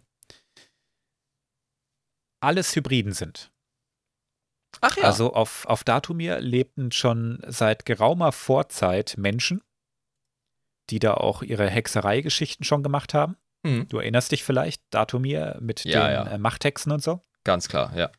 Und die haben sich mit den äh, ausgestoßenen Zabrak vereint. Ausgestoßene Zabrak. Ja, das sind ja die Exilanten, die wurden Ah. ja auf ihre Strafkolonie da geschickt. Ah, das war nicht immer alles freiwillig. Nee, das war nicht freiwillig. Das Okay. war diesmal nicht freiwillig. Die Zabrak, die da hingegangen sind, das waren alles Verbrecher, Mörder, Betrüger, keine Ahnung. Ah, Das so ist auch Hier ist Zabrak Island. halt. Australien. Sag's, wie es ist. Ja, ich wollte gerade sagen, so ist Australien und Island entstanden als Nation. Also. Genau, ja. Also wie gesagt, die Datomierer, Datomirianer, die sind aus Menschen und Zabrak entstanden und es hat sich wirklich rauskristallisiert, dass die Männer, die haben alle eher so diese Zabrak-Vibes. Ja. Und die Frauen, die haben eher Menschliches. Auch wenn die Hautfarbe ganz anders ist und man schon sieht, dass das kein Mensch ist, aber Heftig. Also diese Hybridisierung hatte den Effekt, dass durch Hormone quasi die Morphologie verändert wird. ich gehe Oder mal, durch ganz, Geschlecht. ich gehe mal ganz stark davon aus, dass da auch jede Menge Hexerei am Spiel war. Ja, sicher, natürlich, ja. Das, das will ich gar nicht äh, von der Hand weisen. Aber dass es sich dann halt im Geschlecht äußert, das ist dann so ein Mhm. Effekt, der bemerken, bemerkenswert Genau. ist. Ja, mhm. wenn du gleich ein bisschen mehr über die Nachtschwestern hörst, dann wundert dich am allerwenigsten, ähm, äh, dass die Geschlechter und äh, die äh, Merkmale von den Geschlechtern beeinflusst haben, wahrscheinlich. ja. Also die haben krasses Zeug auf dem Kasten. Mhm. Gut, die Nachtbrüder erstmal, wie gesagt, sind eher Zabrak. Die haben auch ihre Tattoos, die erweitern sie auch. In der Regel nochmal eine ganze Ecke ausgeprägter, als es die von Iridonia machen. Mhm. Und ausgesprochen viele Datomirianer sind machtsensitiv. Bei den Frauen so ziemlich alle Krass. und bei den Männern auch die meisten. Einige sogar richtig extrem, wie zum Beispiel Maul oder Savage Opress. Das sind ähm, wirklich richtig extrem machtsensitive Leute. Und bei den Männern sind die meisten zumindest irgendwie empfänglich, wenn sie jetzt auch nicht alle irgendwie das Zeug zu einem Sith Lord oder Jedi-Meister oder so hätten. Ja, aber es wirkt sich ja enorm auf eine Population aus, wenn latente Machtsensitivität einfach verbreitet ist. Genau. Ja. Und die Nachtschwestern, das sind die Frauen, die herrschen über Datomir. Zumindest mal über die Männer. Die Männer leben sogar separiert von den Frauen in ihren eigenen Clans und Gemeinschaften, Mhm. in eigenen Dörfern und da leben die ein brutales und schonungsloses Leben, geprägt von Gewalt, Zerstörung und Dominanzgehabe und Komm. recht das Stärkeren wieder. Also erzähl mir nichts, Alter. Du beschreibst mir gerade einfach Gesorpersorb, ey. Das haben die doch von Rick and Morty geklaut. Oder andersrum, ja. Ja. Ja, im Prinzip ist es so. Ne? Also die Männer, die leben da, die sind mehr oder weniger sich selbst ausgesetzt, Ja. müssen sich da durchschlagen gegen die höchst aggressive äh, Fauna von äh, Datumir. Mhm. Und die stärksten und besten Krieger der Datumirianer, die werden losgeschickt, um Chirodactyle zu jagen. Das klingt heiß. Das ist auch heiß. Chirodactyl, ich schicke dir ein Bild. Ich bin schneller. Boah, ist wirklich schneller. Ja, da siehst du so einen Apparat. Ja, das ist wie eine äh, mit mächtigen Hinterläufen versehene gigantische Fledermaus. Also die sind ja groß. Nebendran haben wir eine Hangartür und verdammt normal, ey. Der Mhm. passt da nicht durch, der Junge. Genau. Das Vieh ist einfach gewaltig. Mhm. Und diejenigen, die so eine Jagd überleben, es geht gar nicht mal so sehr darum, das, das Vieh wirklich zu besiegen, sondern nur sich zu stellen. Ne? Und die, die überleben, nur überleben reicht, als besonders würdig durchzugehen. So ein Initiationsritus, wie die Wildschweinjagd bei Kelten und Germanen, wie man es vermutet. Ich glaube, wenn das ein Initiationsritus wäre, würde es kaum noch Datumirianer geben. Ah, also für ein gewisses Level von Badassness Genau. macht man das. Aha, Das ist so, wenn du noch äh, deinen Meister machen willst nach dem Gesellenbrief. verstehe. Dann musst du mal so ein Vieh jagen und gucken, dass du überlebst. Geil. Ähm, die Männer, die leben wa wahnsinnig technologiebefreit auch. Also die, die haben kaum Technologie. Das, und das hilft dir auch diesem, diesem matriarchalischen Machtgefälle, hilft das ja, weil Technologie ist ja auch ne, Einfluss und Unabhängigkeit. Ja. also die wissen nicht viel. Viele von denen sind machtsensitiv, aber kriegen keine Ausbildung. Die haben vielleicht so intuitiv ein bisschen, ja, ein bisschen Power, sag ich mal. Aber nicht, dass die irgendwie die Macht kanalisieren können, ne? Und was ist mit den männlichen Babys? Die dürfen draußen spielen. Wumm, Genau. Babyschleuder. Genau. Und die hängen sich tatsächlich hin, bauen irgendwelche Klingen an irgendwelche Stöcke, prügeln sich damit gegenseitig die Scheiße aus dem Leib und malen Höhlenmalereien. Meine Leute, ey. Und die Höhlenmalereien, die malen sie, weil sie keine Farbe haben und nicht wissen, wie man die macht wahrscheinlich, mit Säure. Geil. Mit Säure kennt sich der Zabrak ja aus, ne? die ätzen das quasi als Relief rein. Genau. Geil. Und die geübtesten Höhlenmalerei-Typen, wie nennt man das eigentlich? Höhlenmaler. Nennen wir es mal Kalligraphen, ne? Ähm, Höhlenmaler und Höhlengipser ist der korrekte Handwerksterminus. Äh, aller Hopp. Gibt's den wirklich? Maler und Gipser gibt's. Also die geübtesten davon, die sind sehr selten. Also es gibt nicht viele, die sich da wirklich arg mit beschäftigen, aber wenn das einer gut kann und die Abenteuer und Heldentaten und äh, Geschichte von den Leuten aufzuschreiben, mit Glyphen und Bildern und was weiß ich was, Ja. dann hast du es zu was gebracht. Das ist sehr angesehen in der Gesellschaft. Du bist der Chronist quasi in diesem Genau. Stamm. Ja. Bist vielleicht nicht der harte Hartmut, der alles in die Luft jagt. High Explosive Hartmut. High Explosive Hartmut, ja, genau. Aber du hast, du hast ein Talent und das wird gefördert. Ja. Wenn die Nachtbrüder Konflikte haben miteinander, dann klärt man das und zwar in der Arena. Nice. Und wenn die Frauen kommen, die Nachtschwestern, und sagen, wir suchen neue, neue Männer zum äh, Breeden und äh, als Partner und Sklaven und was weiß ich, Der, das Minimum, wofür man Typen braucht. Genau. Ja. Ja, das, die sind darauf reduziert, auf Ja. Datumir. Es Mhm. ist so. Dann gibt es eine Bräutigamschau und die Männer müssen sich brutalen Herausforderungen stellen. Und der Gewinner, der wird dann der Partner einer Nachtschwester und auch ihr Diener. Bin ich voll der Beta, wenn ich es hot finde?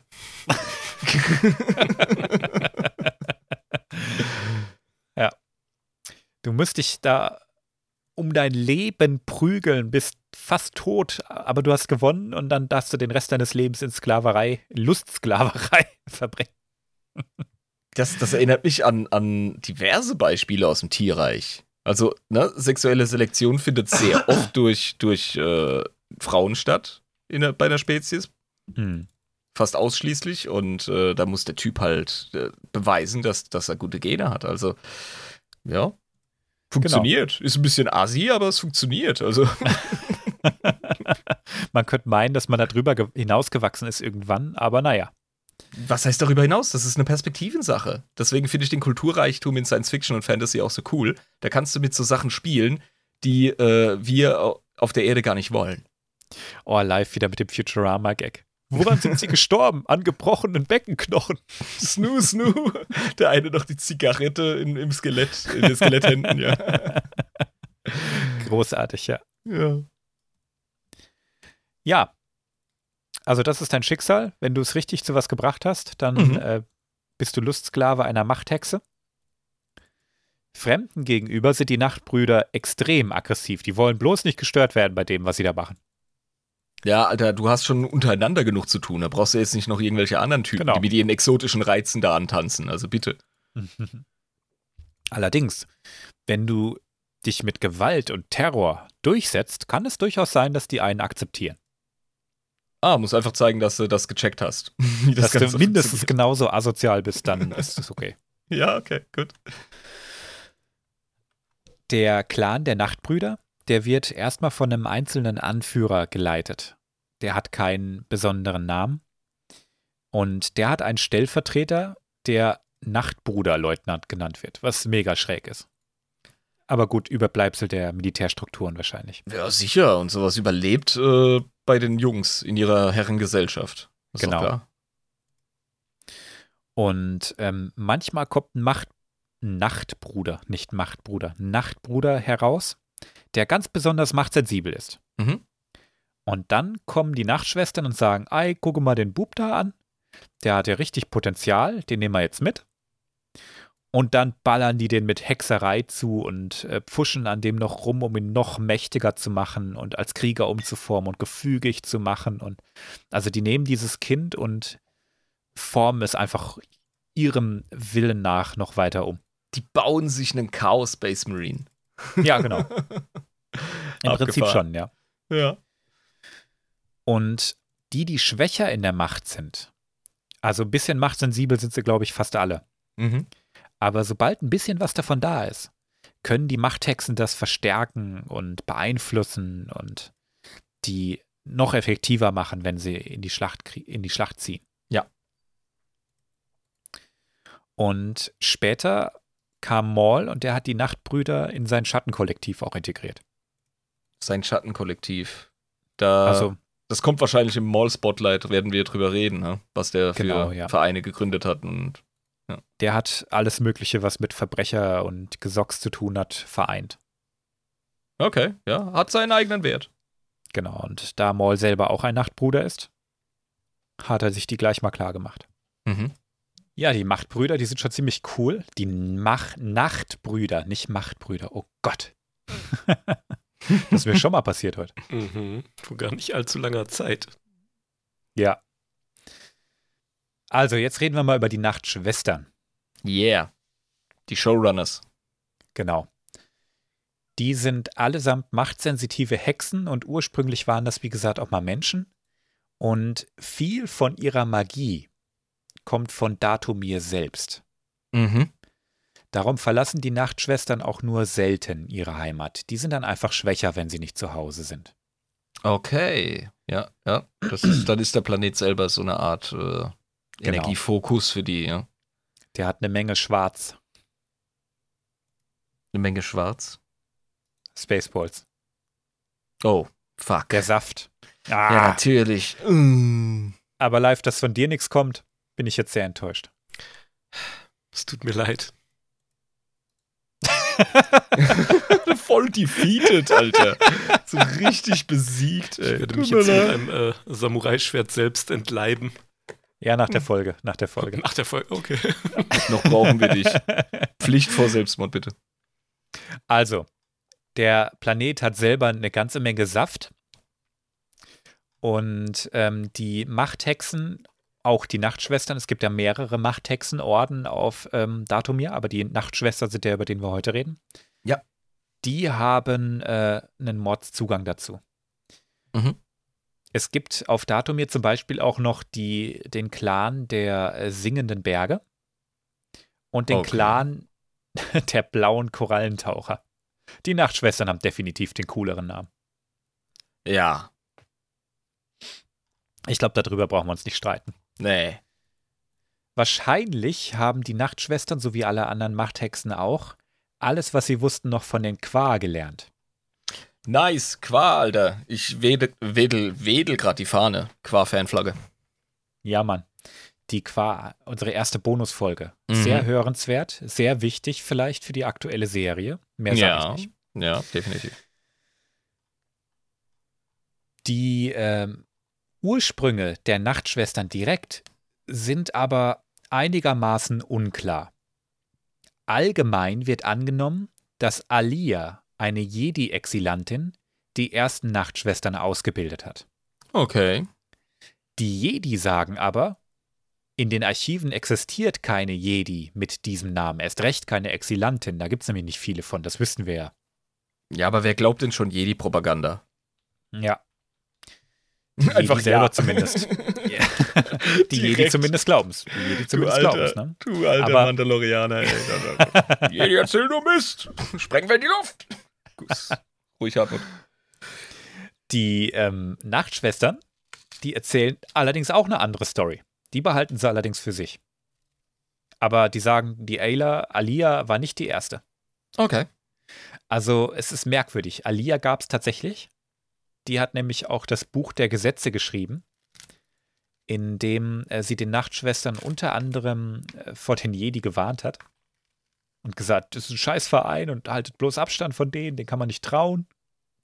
Ja, das ist immer gut, so Info aus zweiter Hand über Leute. Ja, vertraue ich Genau. auch immer direkt. Auf jeden Fall, Alia hat die Nachtschwestern vielleicht nicht gegründet. Sie war allerdings Bestandteil der Nachtschwestern und hat ihnen bestimmt einiges beigebracht. Und hat sie wahrscheinlich maßgeblich geprägt, deswegen auch dieser Gründermythos, ha? Wahrscheinlich so, ja. Hm. Ein bisschen merkwürdig ist tatsächlich, dass in den Jedi-Archiven keine, keine Alia existiert. Ja, aber wer wurde nicht alles von Stalin gelöscht? Hm. Also gelöscht im Sinne von nicht nur umgebracht, sondern der hat ja, Ja. Photoshop erfunden.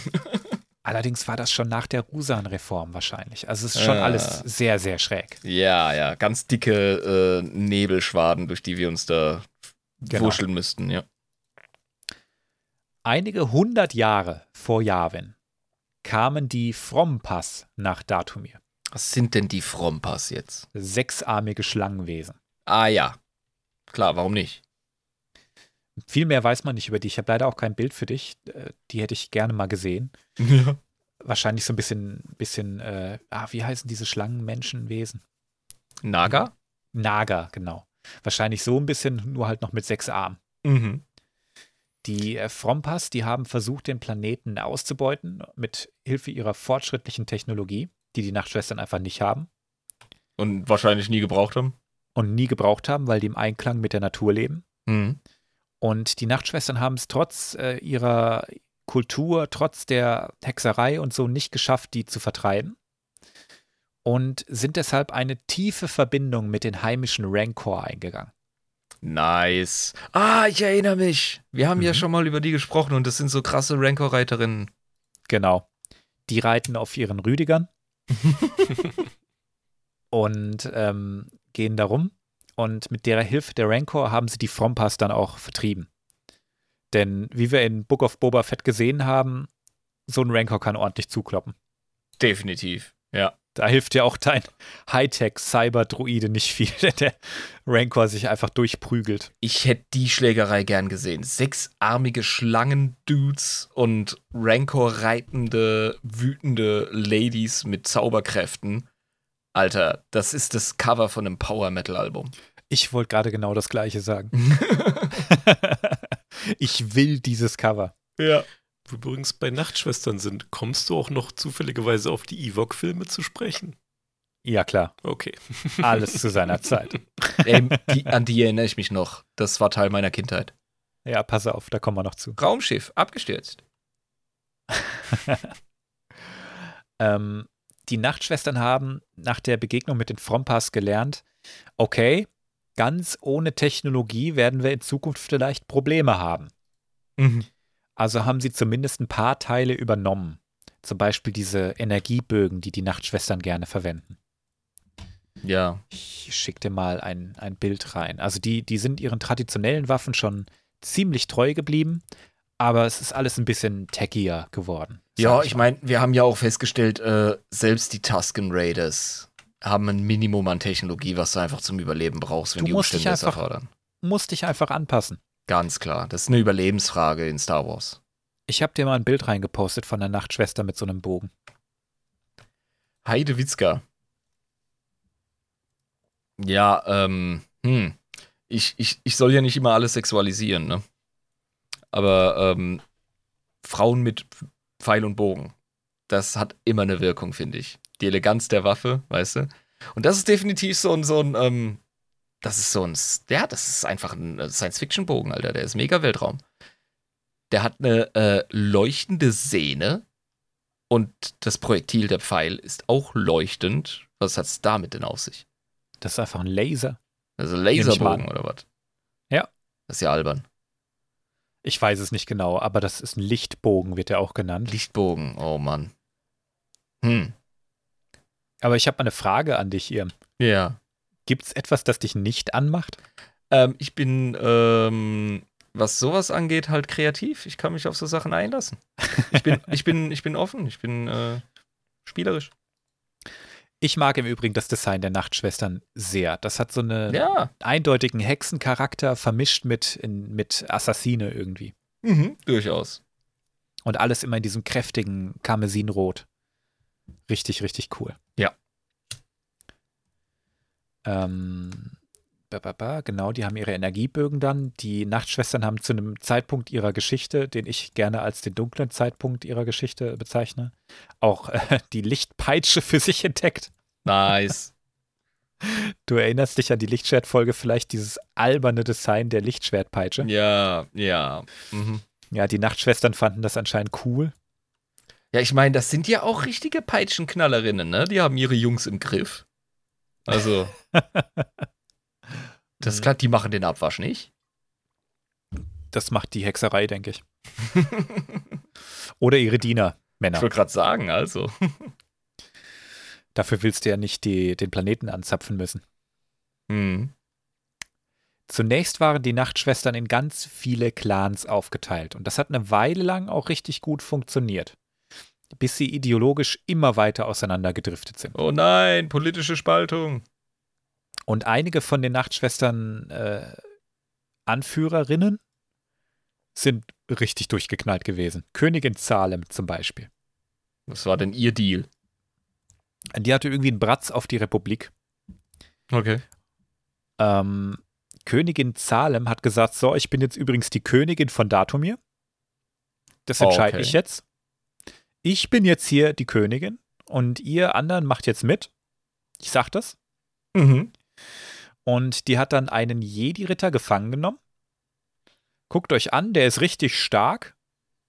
Hat, hat den äh, mit Hexerei und Schwurbelei wahrscheinlich äh, zu ihrem Partner gemacht. Hat ihm da den Kopf verdreht.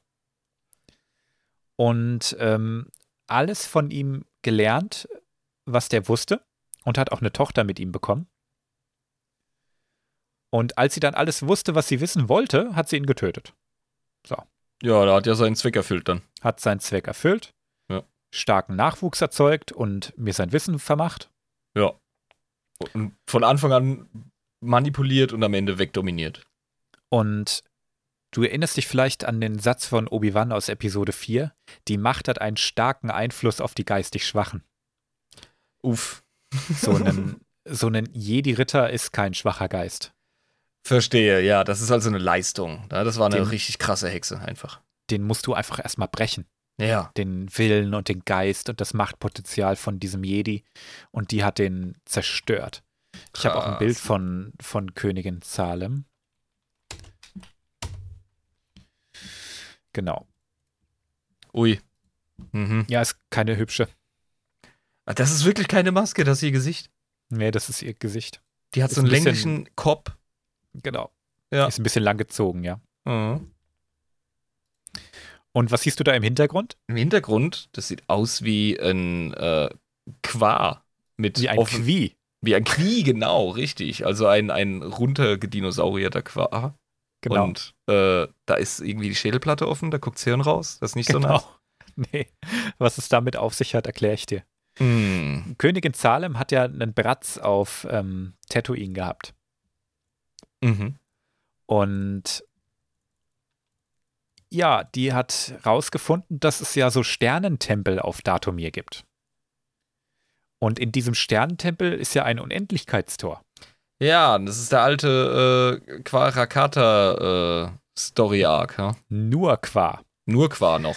Die Qua haben die Galaxie ja durch Unendlichkeitstore bereist. Ja. Die einen Punkt der Galaxie mit einem anderen Punkt der Galaxie oder einer anderen Galaxie. Das ist verbunden so gestört. Die einzigen, von denen man wirklich weiß, dass sie als Zivilisation intergalaktisch reisen konnten. Das ist so ein Riesendeal, ey. Genau. Zumindest vermutet man es ganz stark bei den Qua, Mhm. dass sie extragalaktische Herkunft haben, weil die sind auf einmal aufgetaucht. ja.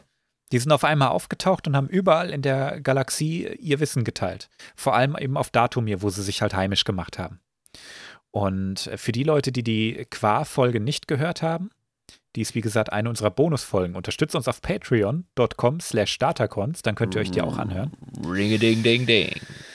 Aber die Kurzform ist, die Qua ähm, haben da ihr Ding gemacht auf Datumir und ähm, die sind gescheitert, die haben gegen die Rakata verloren und das, was von den Qua noch übrig geblieben ist, nach Jahrtausenden der Degeneration, sind einfach nur zurückgebliebene Dinosaurier. Ich kann es nicht anders sagen. Ja. Eigentlich Die auch eine friedliche Existenz. Also, du hast Ja, da einfach genau. keinen Bock mehr, weißt du? Die haben, eigentlich sind sie clever. Du warst mal intergalaktisch reisend und jetzt äh, bist du froh, wenn du dein Feuer mit dem Feuerstein ankriegst. so. Also das ist die Degeneration der Qua zu den Qui. Und die Sternentempel auf Datumir, in dem dieses Unendlichkeitstor ist. Das Unendlichkeitstor ist ja dieses Konstrukt, das einmal das Reisen ermöglicht, aber Ja. auch eine Unendlichkeitswoge loszuschicken, die eine unfassbare Zerstörungs, äh, ein unfassbares Zerstörungspotenzial hat, das den Todesstern in den Schatten stellt. Alter, die, die hauen einfach Space-Tsunamis in die Nachbarschaft. Genau. Also wenn du diese Unendlichkeitswoge losschickst, dann reist die quasi durch den Hyperraum und zerstört alles auf seinem Weg. Boah. Also alles Materiemäßige. ne? Das ist eigentlich nicht der Verwendungszweck, für den die Tore gebaut wurden. Die Qua haben nie Waffen gebaut, aber du konntest sie halt so verwenden. Ja. Und die Qua haben gesagt, gut, ähm, das sollten wir nicht ohne Kindersicherung lassen. Und haben gesagt, wir machen da jetzt eine genetische Sperre rein und das kann man nur als Qua bedienen. Jetzt wird ein Schuh draus mit diesem äh, versklavten Qui, der ja das genetische Material der Qua in sich trägt. Genau. Und da jetzt von äh, der Obertante dahin geführt wird an der Leine. Und der soll quasi den Knopf drücken, weil das kann sie nicht. Ja. Und der Qui, der war noch Qua genug. Oh Gott. der war noch Qua genug, um das Tor zum Sternentempel zu öffnen. Aber es hat nicht so richtig geklappt. Das Erbgut von ihm war schon zu verändert, als dass er den Knopf noch drücken durfte. Okay. Also das System hat irgendwie gemerkt, da stimmt irgendwas nicht. Das ist wie wenn ich mit total zerknautschter Fresse mit Haaren im Gesicht äh, morgens äh, auf mein Handy schaue und es heißt Face not recognized. Und ich sehe ja, danke, du auch. Genau. Ungefähr Mhm. so musst du dir das vorstellen, nur halt auf Qua-Niveau. Ja. Aber das ist eine ganz andere Geschichte. Ähm, letztendlich wurde ihr Anschlag auf Coruscant vereitelt und zwar unter anderem durch ihre eigene Tochter, die hat sie nämlich umgebracht. Die hat nämlich gesagt, Mutter, was machst du da eigentlich für einen Scheiß? Du kannst doch Coruscant nicht platt machen. Und nach dem Tod von Königin Salem hat sich Mutter Talzin erhoben. Mhm. Mutter Talzin ist ein Charakter, eine Charaktere, die auch in den Klonkriegen eine große Rolle gespielt hat und in der Serie Clone Wars immer wieder mal aufgetaucht ist. Ich schicke dir mal ein Bild rein. Okay. Die, Evil finster bös düster. Oh mein Gott. Ja. Aber auch wieder. so in der Metal-Kneipe, weißt du, fällt auf. Ja? Sagt man schon mal Hallo. Nee, also Ich- sie sieht einfach kaputt aus. Ganz klar. Ja, das ist einfach eine Hexe. Und zwar so, wie man sich eine Hexe vorstellt. So richtig, ja. Ja, und irgendwie haben das diese, diese Anführerinnen so an sich, dass ihre Stirn höher wird. Das Ja. haben wir ja auch schon bei der Königin Salem so gehabt. Bei den anderen haben wir das nicht so stark ausgeprägt. Aber das ist mir aufgefallen, als ich mir die Mütter angeguckt habe, die die Clans leiten und so und die Königinnen und selbsternannten Herrscherinnen und so, ne? Also wir haben ja bei vielen Frühkulturen äh, auf unserem Planeten haben wir ja Schädel ausgebuddelt, die so lang sind. Und es gibt auch bei heutigen äh, Kulturen gibt es so diese, diese ähm, Schädelbindereien als Mode, dass man dann schon im Kindesalter den Schädel so Mm. hinformt. Und Meinst du, dass das so ein Symbol für Adeligkeit ist? Adeligkeit, oh Gott. für Adel ist- Adeligkeit, ja, richtig.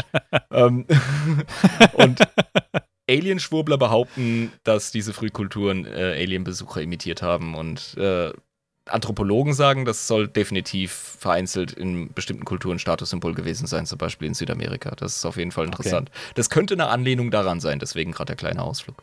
Ja, vielen Dank dafür. Ich habe mich das nämlich vorhin wirklich gefragt, was denn da abgeht. Mhm. weil ähm, ich mir nicht vorstellen kann, dass das noch eine, noch eine biologische Abweichung ist.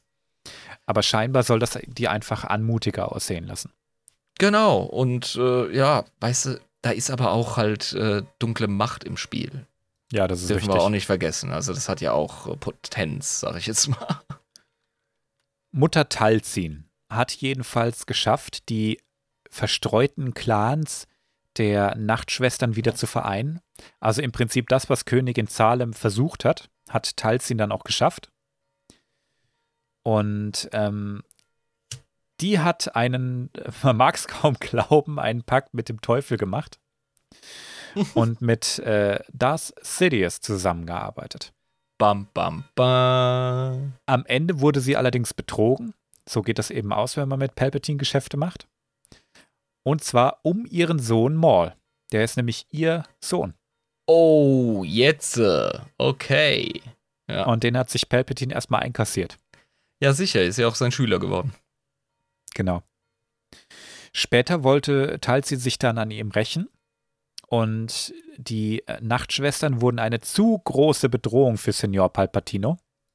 Und vor allem für seinen großen Plan. Der hat Ja, jetzt, jetzt bringst du hier keine- Sachen durcheinander. Senior Palpatino ist ein völlig anderer Charakter. das will ich klarstellen. Okay. Papa Paps. der ähm, hat gesagt, die darf jetzt auf gar keinen Fall hier irgendwie noch ihre Machtschwurbelei noch neben reinschießen. Ähm, ich bin gerade kurz davor, Order 66 durchzuziehen. Jetzt bitte keine Ablenkung. Also hat er Gr ähm, Grievous drauf angesetzt, seine Droidenarmee nach Datumir zu bringen und einfach alles niederzumachen. Boah, jetzt geht der Punk ab auf dem Planeten, endgültig, ja. Genau. Und das war, man kann es nicht anders sagen, ein einfaches Massaker. Dir bringt auch alle Hexereien nicht, wenn dir eine Armee aus Droiden einfach, äh, die sich von Magie nicht beeindrucken lassen. Ja, und vor allem Denen die, die, die, Ja. die Nachtbrudis äh, sind ja auch, äh, ich sage jetzt mal, eher mittelmäßig einsetzbar, glauben nicht an Rüstung, ja. Äh, gehen da mit. Keulen und Speeren auf, auf, auf eine Armee los, die mega Fernkampf äh, ist. Also, Ja. das war sicher einfach ein Blutbad. Ja. Ich möchte nicht sagen, dass der Kampf total leicht war, aber es war von Anfang an klar, dass das überhaupt gar keine Herausforderung für die Ja. Armee war. Mega asymmetrischer Krieg, ganz klar, ja. Wir, wir reden, eigentlich kann man es nicht mal Krieg nennen. Das war ein, eine Überfall. Schlacht. Die, die haben die einfach fertig gemacht. Das Die würde ich als Überfall bezeichnen, haben, definitiv. haben alles niedergebrannt und äh, die Nachtbrüder haben sie weitestgehend sogar in Ruhe gelassen mhm. und haben die Nachtschwestern alle umgebracht. Fast alle. Nur eine Handvoll hat überlebt. Ja, der Schlange den Kopf abhacken. Genau. Und das sind Was- Schlangen, ey. Sind ja ansonsten nur ein paar äh, degenerierte Zabrak, die da rumspringen. Was, Mhm. was sollen wir mit denen? Ist doch scheißegal. Aber die Machthexen, die sind eine Bedrohung. Ja, das war der, das war der politisch wichtige Körper dort. Genau. Ein paar ähm, Machthexen, die haben tatsächlich überlebt. Zum Beispiel Marin. Ich schick dir mal ein Mhm. Bild rein. Die ist nämlich aus äh, Jedi Fallen Order. Okay, ähm, die hat diese Zeichnungen oder sind das Tattoos? Ja, pff, wahrscheinlich sind das Tätowierungen. Wahrscheinlich, ne? Weil die Ladies haben ja auf Datumir eben nicht diese Merkmale. Doch, die haben Großartig. sie manchmal schon, Okay. aber eben gar keine Hörner. Mhm. Die sieht aber noch ganz nett aus. Die hat einen offenen, freundlichen Blick. Ja, die ist auch nicht bosartig. Also die Nachtschwestern sind nicht per se bosartig, auch wenn sie die ganze Zeit mit der dunklen Seite rumschwurbeln. Ich glaube, du hast in dem Podcast ein neues Wort erfunden, Kryos. Was denn? Bösartig heißt das. Oder boshaft. Was habe ich gesagt? Bosartig. Ich habe es auch gehört, ja. Ah, ja, der Deutschlehrer in dir, der ist von mir permanent getriggert, ich weiß. Also die ist nicht irgendwie evil drauf oder so. Die ist Nö, noch ein bisschen entspannt. Okay. Du siehst auf dem Bild, das ich eben gepostet habe, links auch Cal Kestis, den Protagonisten, der ein Jedi ist. Ja. Und Marin, die sich hier auf ihn einlässt und sich auch entschließt, ihm zu helfen und sich seiner Reise anzuschließen und so. Genau. Okay. Tatsächlich eine kleine Heldin, ha? Ja, ja, genau. Und eine der letzten, die auf Datum überhaupt noch übrig ist. Also es haben wirklich nicht viele überlebt, aber eine andere, die wir auch schon auf der Leinwand, wollte ich schon sagen, in der Röhre alle gesehen haben, ist äh, Morgan Elsbeth. Und die wollte ich vorher schon erwähnen, ich wusste aber nicht, ob ich soll. Mhm. Weil das, das, äh, da habe ich auch wie beim Leonardo DiCaprio-Meme so auf der Couch aufgesessen und mit dem Finger zeigend auf dem Fernseher so, oh, oh, oh, oh, oh. Datumir, ja, Nachtschwestern, okay, geil. Genau. Morgan Elsbeth, zu sehen in The Mandalorian und auch in Ahsoka, Mhm. ist eine Nachtschwester von Datumir. Ja. Die ist allerdings ein Mensch. Ja, genau, Also- das sieht man. Die Nachtschwestern, die haben durchaus auch schon Leute, also Frauen, in ihren Orden aufgenommen, von außen. Ist eher die Ausnahme gewesen, aber es passiert. Und Morgan Elsbeth, die hat diesen Vibe überlebt. Okay. Und sich dann dem Imperium angeschlossen. Also Ja. weiß nicht, ob das so clever war, aber sie wird ihre Gründe gehabt haben. ja, also Skrupel hat sie sicher keine. Genau. Wer auch überlebt hat, ist Mutter Talzin. Mhm. Die hat dann Maul wieder in die Finger bekommen. Okay. Der war zu dem Zeitpunkt aber nicht mehr ganz knusper und sagen wir mal in zwei gerissen. Ja, eben. Der hat ja äh, schon in Episode 1 seine Klatsche gekriegt und danach so seinen eigenen Arc gekriegt.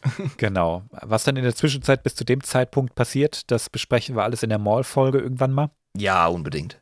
Ähm, wichtig ist zu dem Zeitpunkt, Mutter Talzin hat ihren Sohnemann dann mit Hexerei wieder zusammengeflickt und den Wahnsinn einfach aus seinem Gehirn rausgezogen. Ach ja, das ging. Die hat die ultimativen Heilungskräfte auch. Ne? Also klar Also- sind ihm keine neuen Beine gewachsen, aber sie hat ihm neue mechanische Beine gegeben, die mit Hexerei irgendwie zusammengebastelt wurden.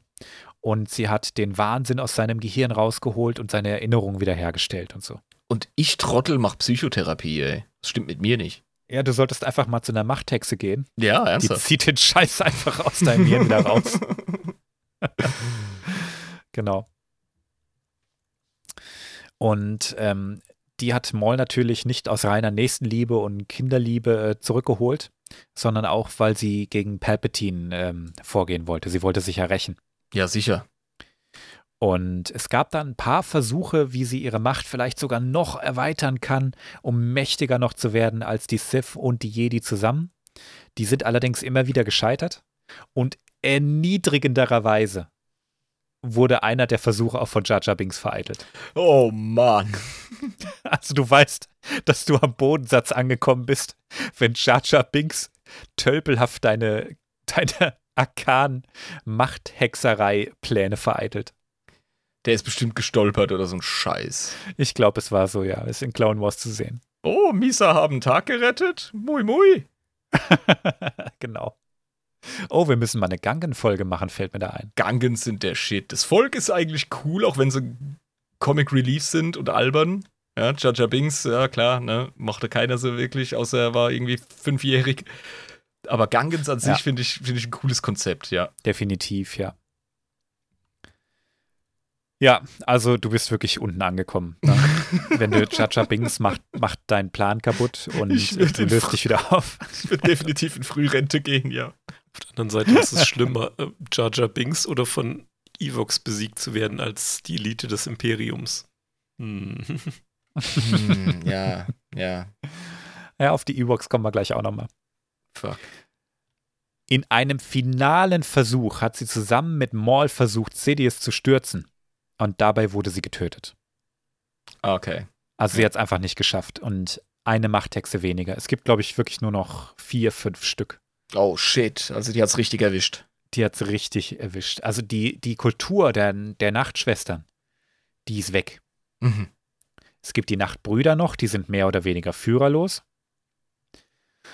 Aber die Nachtschwestern, vergiss es. Es gibt noch so ein paar Splitter-Clans der Nachtschwestern, die sind aber alle keine ernstzunehmenden Bedrohungen. Da gibt es zum Beispiel die Naditi-Nachtschwestern. Und Palpatine hat entschlossen, ach, ich verschwende doch jetzt keine Ressourcen, um äh, den Planeten komplett zu reinigen oder zu zerstören. Dafür hat er zu viel Potenzial. Wer weiß, ob ich selber nochmal irgendwas rumhexen will. Ja, eben. Ähm, darum hat er einfach eine Garnison mit Sturmtruppen zurückgelassen, die Datumir befestigen, einfach um sicher zu gehen, dass die da nichts aushecken. Ja, einfach eine Garnison, klar. Genau. Aber, und, und, und dieser, dieser Clan äh, von Nachtschwestern, die irgendwie noch ansatzweise organisiert am Start sind, das ist eher so ein Spin-off, den man wirklich vernachlässigen kann im Vergleich Genau. zu den, zum großen, starken Erbe, das vorher vorhanden war. genau. Und ich finde es auch mega geil, dass die, äh, dass die Nachtbrüder einfach weiter noch ihren Uga-Buga-Shit machen, weißt du? Höhlenwände anätzen, sich gegenseitig im Arm drücken, fertig machen und Bro-Fists geben, weil sie einfach nicht wichtig genug waren, gibt's sie halt noch. Das ist so, ja. Super. Definitiv. Ja. Die leben da einfach ihren, ihren äh, Far Cry Primal äh, Zug die ganze Zeit durch und man lässt sie einfach ihren Shit machen, weil die im Leben keine Bedrohung sind. Stell dir vor, der, der, die machen so irgendwie MTV Crips, ja. Du kommst zu so einem äh, Stammeshäuptling von diesen Night, äh, Nachtbrüdern und dann geht, führt er sich so durch die Zimmer und sagt, das hier ist die Man Cave, das hier ist die Man Cave und hinter der Man Cave ist die Man Cave. Und wir haben keine Frauen. Was macht ihr dann den ganzen Tag? Fußball gucken, äh, Tischtennis und Billard spielen. Genau. Ja, das ist für die Population der Nachtbrüder natürlich ein großes Problem, dass die keine Ja. Frauen haben. Eben, also. Aber das ist ein Problem für morgen. genau. Hauptsache, es nörgelt keiner, wenn du die Füße auf dem Wohnzimmertisch hast. Genau. Wir besteigen Ja. einfach die Raumschiffe und äh, verteilen uns in der Galaxis. Oh, Moment mal, wir haben keine Technologie. Verdammt.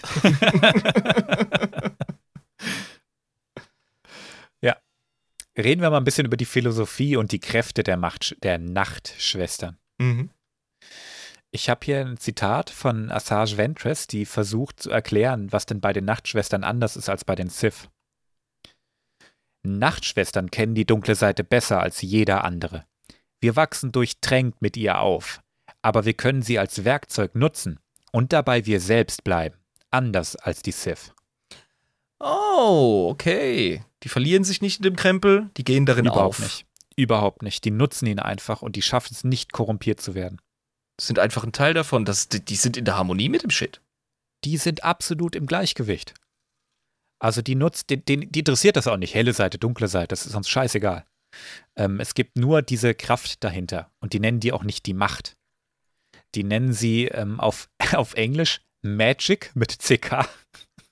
Ähm, Magic mit CK ist tatsächlich ein Begriff im Ernsthaft? Okkultismus und in, ja, ganz klar. Auch die deutsche Übersetzung Geistikor. Nein, habe ich noch nie gehört. Was haben die sich dabei nur gedacht? Aber gut, Magic mit CK, dass das tatsächlich ein Begriff ist, war mir neu. Ja. Cool. Also das, so nennen die das. Und ähm, wenn Nachtschwestern ihren Shit durchziehen, dann ist das immer von so einem grünen Nebel, grünen Dampf, grünem Licht begleitet. Ich schicke dir hier mal ein Bild rein.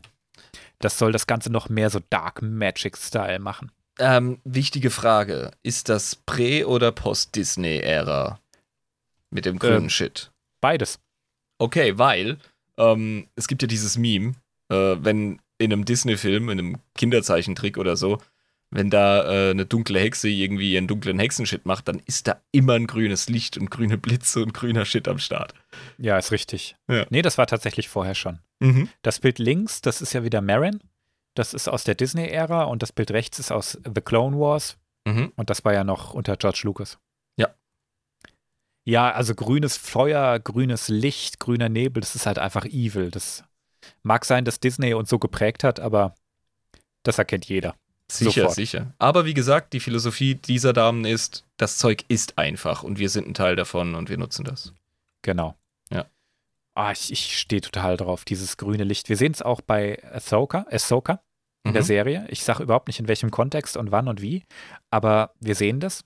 Ja. Erste Mal, dass wir das auf der Leinwand auch sehen. Macht Hexen. Noise. Und dieser grüne Nebel, dieser grüne Dunst, den nennen die Ikor.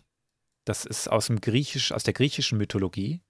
Da ist der Ikor, I-C-H-O-R, Mhm. das Blut der Götter. Alter, du hast mich outmythologiet. Ich hatte keine Ahnung davon. Na also, ich habe es auch nur nachgelesen vorhin, also ich wusste das nicht. Aber gut. Geil. Und Ja. nochmal Live-Facts am Rande, wenn es im Sommer regnet und dieser komische staubige Geruch ähm, quasi auf äh, wabbt, das habt ihr sicher schon mal gerochen im Sommer. Das, ja, das ist der geilste Duft. Petrichor nennt sich das. Ja, Also richtig. von Petra, ne, von Stein. Steingötterblut, keine Ahnung, wie man es genau übersetzt, aber Mhm. Abgefahren. jetzt wisst ihr auch, wie das Ja. heißt, liebe Zuhörer. Petrikor Das war- Noise. Das war eine wichtige Info. Vielen Dank, live. Mich hat's bereichert, Alter. ich bin, bin ja dankbar um so Alltagswissen, dass man mal raushauen kann. In den lustigsten Situationen. Ja, was kann man denn mit diesem, mit dieser Magic? Mit dieser Magic kann man Objekte aus dem Nichts erschaffen. Oh. Schwerter, Dolche, alles Mögliche. Die können einfach alles daraus erschaffen. Da bist du Meister der Materie. Genau, Das geht ja noch einen Schritt weiter als die kühnsten Träume der Alchemisten früher. absolut. Ja. Die erzeugen das einfach aus, aus dünner Luft und der Energie des Planeten. Krass. Was sie natürlich auch können, na, das ist wichtig für gute Hexen, Nekromantie. Ja, klar. Was sie noch können, ähm, Lebewesen in geisterhafte Versionen ihres wahren Ichs verwandeln. Uh, geistifizieren. Und wenn ich, wenn ich da so lese, ihres wahren Ichs, dann wahrscheinlich das, was sich so im Inneren eigentlich verbirgt. Ja, die nehmen dann irgendeinen so Rando, irgendeinen so Dude von der Straße und geistifizieren den. Und wenn der ähm, genug Kindheitstraumata hat, dann wird er voll der Evil Dude und, und dann sieht man es ihm an quasi, was er in sich trägt, was in, in ihm schlummert. Ja, oder einfach eine gepeinigte Seele, vielleicht nicht direkt der Evil Dude. Ja, ja, gepeinigte Seele, das ist besser ausgedrückt Ja. auf jeden Fall. Ja. Mhm. Oder der ähm, schmierige Leitzeit-Typ, der eigentlich so mutmaßlich Heldencharakter ist und dann kommt irgendwie durch, dass er doch nicht so ganz makellos ist und innen drin Ja. eigentlich voll egozentrisch und die Bestie und so. Und Ja, genau, das ist ein guter Spin. Ja, absolut. also die, die sehen einfach hinter diesen Schleier und die können den auch zum Vorschein bringen. das ist ja cool. Was, was sie auch können, ist Biomagie. Also sie können Fleisch verändern. Ja, das ist doch, das ist doch der Datumir-Shit auch. Ja, klar. Ja. Auch Savage Opress, das ist ja Mauls Bruder, zu sehen in The Clone Wars vor allem, eigentlich Mhm. nur da. Der war eigentlich ein relativ, äh, ja, der war sportlich gebaut, sag ich mal, aber jetzt kein bulky Typ. Und dann haben die allen möglichen Magie-Scheiß in den Reihen gepumpt und dann ist er so richtig bulky geworden, größer, der ist gewachsen, der hat richtig breite Schultern gekriegt, mindestens mal 20 Kilo Muskelmasse dazu bekommen. Alter. Also das ist mit Biomagie möglich. Ja, klar, natürlich. Was sie auch können, ist ihre eigene Form verändern. Noise. Und sie können diese Kraft auch in Talismane binden. Ich glaube, die Sith haben auch viel, wenn das Wissen überhaupt vereinzelt geteilt wurde, von den Nachtschwestern lernen können, ne? weil die sind, also das klingt für mich jetzt nach diesem Alchemiekrempel nur natürlicher. Ja, genau. Die haben was ähnliches gemacht, aber die Sith, die haben ja viel mit eigenen Ritualen gemacht, Ja. während die Nachtschwestern viel die Kraft des Planeten selber genutzt haben. Ja, ja, die sind eher druidisch unterwegs, in Anführungszeichen, und Genau. die anderen, ja. Mhm. Was die auch können, ist Voodoo. Nice. Also, ich weiß nicht, ich kenne mich mit Voodoo nicht so gut aus, aber die können so dieses, dieses Klischee-Voodoo-Zeug, die können aus dem Nichts heraus, aus, der, aus dem E-Core eine, ähm, eine Puppe schaffen. Mhm. Und äh, wenn sie diese Puppe schneiden und so, dann passiert das auch dem, dem diese Puppe gilt. Dafür muss ein Haar von dem, ähm, von dem Opfer Ja. mit reinfließen in diese Magie. Das, äh, Also- das kennen wir tatsächlich von der ähm, alten Religion der Haitianer, nämlich Voodoo. Mhm. Und das ist äh, medial sehr populär geworden, unter anderem auch durch Akte X und so. Und ähm, sehr gefürchtet von, von Christen in Amerika. Eine ganz lange Zeit gab es da voll, uh, ha, Voodoo. Und Hm. ist aber auch äh, tatsächlich in mitteleuropäischer Magiepraxis äh, gibt es Äquivalente. Okay. Ja. Genau. Gibt es sogar alte äh, deutsche Schriften, die ihren Weg nach Amerika gefunden haben. Sehr interessant. Abgefahren. Also das können die Nachtschwestern auch. Mhm. Das, das erfordert allerdings unglaublich viel Kraft. Ja. Und das kann auch nicht jede. Ähm, was sie auch können, ist Mesmerismus. Das ist die Gedankenkontrolle durch Fingertippen auf die Stirn. ah, cool. Die tippt dir auf die Stirn und dann bist du ihr Gedankensklave. Agrohypnose. Wahrsagerei, ganz klar. Muss. Die können in die Zukunft gucken, relativ zuverlässig. Ist natürlich auch immer alles Deutungssache und so, klar, das ist eben das Ding mit in die Zukunft gucken, ne? aber die können das recht gut, wahrscheinlich besser wie die Jedi und die Sith. Ich wollte gerade sagen, das ist ja für Machtsensible, wenn die das trainieren, wird das in der einen oder anderen Form ja überall praktiziert. Nur die haben äh, eine richtige Kultur dafür. Weißt du, einen Jedi oder einen Sith, die, denen fliegt das zu. Die haben dann mal eine Vision. Ah, das wird denen gegeben. Aber die Nachtschwestern können das suchen. Die können da direkt. Genau. Okay. Mhm. Die, die haben einfach, die können in die Zukunft gucken. So ist es. Geil. Die können das mehr steuern. Da, da sind wir wieder bei diesem Ding, ne? Dass sie die dunkle Seite wie ein Werkzeug nutzen können. Ja. Und die Sith, die lassen sich von der dunklen Seite benutzen. Das ist der große Unterschied zwischen den beiden Parteien. Ja, für, für die Nachtschwestern ist die dunkle Seite, beziehungsweise Macht, die differenzieren ja nicht, ist das einfach ein Wald, in dem man sich auskennt und man weiß, welche Beeren man pflücken Mhm. muss. Jetzt mal metaphorisch gesprochen. Genau. Ich Die mal navigieren rein. das einfach. Ich grätsch Ja. mal rein, was hier die in die Zukunft blicken ist. Das haben wir bei ähm, Das Imperium schlägt zurück. Ähm, dass Luke ja eine Vision hat und Yoda sagt, ja, Zukunft ist im stetigen Wandel. Also es muss nicht stimmen. Ne? Vor allem, wenn du jetzt was tust, beeinflusst das das wieder die Zukunft.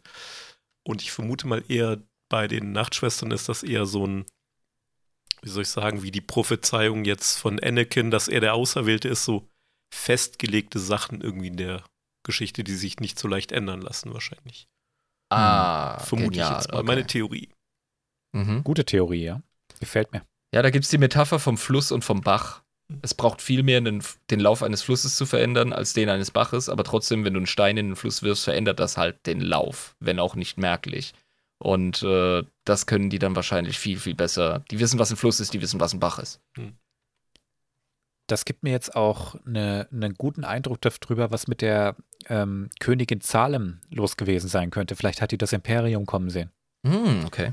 und gedacht, da mache ich jetzt gleich einen Deckel drauf. Keine Republik, kein Imperium. Ah, okay. Das war nämlich so 35 vor Jahren, das ist noch gar nicht so lange her. Ähm, einige der Nachtschwestern verehren eine geflügelte Gottheit, die für das Leben, die Fruchtbarkeit und so weiter steht. Klassisch eigentlich, ne? Ja. Und andere verehren eine Gottheit mit Reißzähnen, die für Jagd und den Tod steht. Das ist wahrscheinlich diese Riesenfledermaus. Ja, wirkt auf jeden Fall so, ja. Das passt für mich auch in diesen, ich nenne es mal Animismus. Ja, das hat ganz, ganz viel äh, Flair von Naturreligion. Die verehren den Tod jetzt nicht direkt, aber fürchten tun sie nun auch wieder nicht. Die Gehört gehen damit dazu. um. Das ist ein Teil von dem ganzen Shit. Leben ist im ständigen Fluss. Ja, klar. Außerdem, wenn du Nekromantie drauf hast. Ja, Jo, genau. Auch wieder ein Werkzeug. Auch wieder eine Realität, mit der man umgeht. die mumifizieren ihre Toten Mhm. und die haben keinerlei Skrupel, die als Soldaten zu beschwören, wenn Datumir sie braucht. Geil. Untotenarmee. Und Totenarmee. Und Ja. das ist für die Nachtschwestern vollkommen in Ordnung. Ja, Da, da, da, da merkst du gerade so, ah fuck, ich habe hier aktuell gerade nicht genug Truppen, ey. Ich brauche jetzt mal einen Mumien-Squad. Und dann fangen die an zu zappeln und bewegen sich und machen ihren Ding, äh, machen dein Habt ihr- Ding. Habt ihr mal ein Bild aus The Clone Wars rein, wie die Zombies zusammen mit den Nachtschwestern gegen die äh, Droiden kämpfen? Ah, cool, ey. Sci-Fi Fantasy par excellence. Mega nice, ja. Ja, und diese, diese Zombies, die sind natürlich mehr oder weniger willenlos, das sind nur noch fleischliche Hüllen. Aber Datumir braucht sie, also werden sie mobilisiert. Ja. Die äh, Toten, die werden in so Stoffbinden eingewickelt. Mhm. Und diese Stoffbinden werden in magischem Wasser ähm, ja, gereinigt, sage ich mal. Ne? Hm. Und dann wird beim Einwickeln noch so ein Schutzzauberspruch gesprochen. Dann werden die Körper mit Ölen gereinigt, bevor sie dann in ihren Sarkophag gelegt werden, der angelehnt ist als die angelehnt ist an die Flora auf dem Planeten. Es hilft ihnen bei der Beisetzung schon durch Rituale, die, durch die Mumifizierung und das Ritual, das quasi zu erleichtern, wenn sie die später aktivieren müssen. Wahrscheinlich, ja. Also ich kann mir vorstellen, die können, wenn du sie jetzt hier zu einem Friedhof brächtest, könnten die da hingehen und dann ne, tanzen die Gerippe. Aber so wie die, äh, so wie die ihre Leute vorbereiten, ist es dann wahrscheinlich einfacher und safer und dann sind sie vielleicht auch mächtiger oder so. So stelle ich mir das vor. Wahrscheinlich. Hm. Ich habe dir mal ein Bild von so einem Sarkophag äh, reingepostet. Das sieht schon sehr pflanzenartig aus, finde ich. ja, wie so eine Art Kokon. Mhm. Und tatsächlich, wenn die beschworen werden, dann ploppen die da so unten einfach raus. Saugeil. Ja, stell dir vor, da ist so eine Nachtschwester und du versuchst die gerade zu jagen und dann ploppen überall plötzlich so Zombie-Bräute auf. Alter. Krass. Kommen überall aus diesen Dingern raus, ja. Wenn äh, Nachtschwestern jung sind, müssen sie mit der Hilfe, mit Hilfe der dunklen Seite ein mächtiges Wesen mit einem starken Willen bezwingen, das tief in den äh, Wassern nahe des Dorfes lebt. Nennen tun die das den Schläfer. Mhm. Keine Ahnung, was das für ein Vieh ist. Aber die müssen das äh, quasi mit der Macht dominieren und die müssen mit einem Teil seines Körpers zurückkommen. Da sind wir wieder bei dem Thema, ne, einen mächtigen Geist äh, sich untertan machen. Das ist deren Sport, das ist deren Disziplin, an der sie ihre Fähigkeiten messen und auch verfeinern. Die, die das nicht schaffen, die versinken in der Tiefe. Und die, die ähm, sich zu sehr auf die dunkle Seite einlassen und auf die Versprechen der dunklen Seite hören und unter deren Kontrolle landen, die werden auch besiegt. Ja klar, weil äh, es ist ja dein Ding als Nachtschwester, dass du dich, dass du nicht dich in der dunklen Seite verlierst, sondern in ihr Genau. aufgehst. Ja.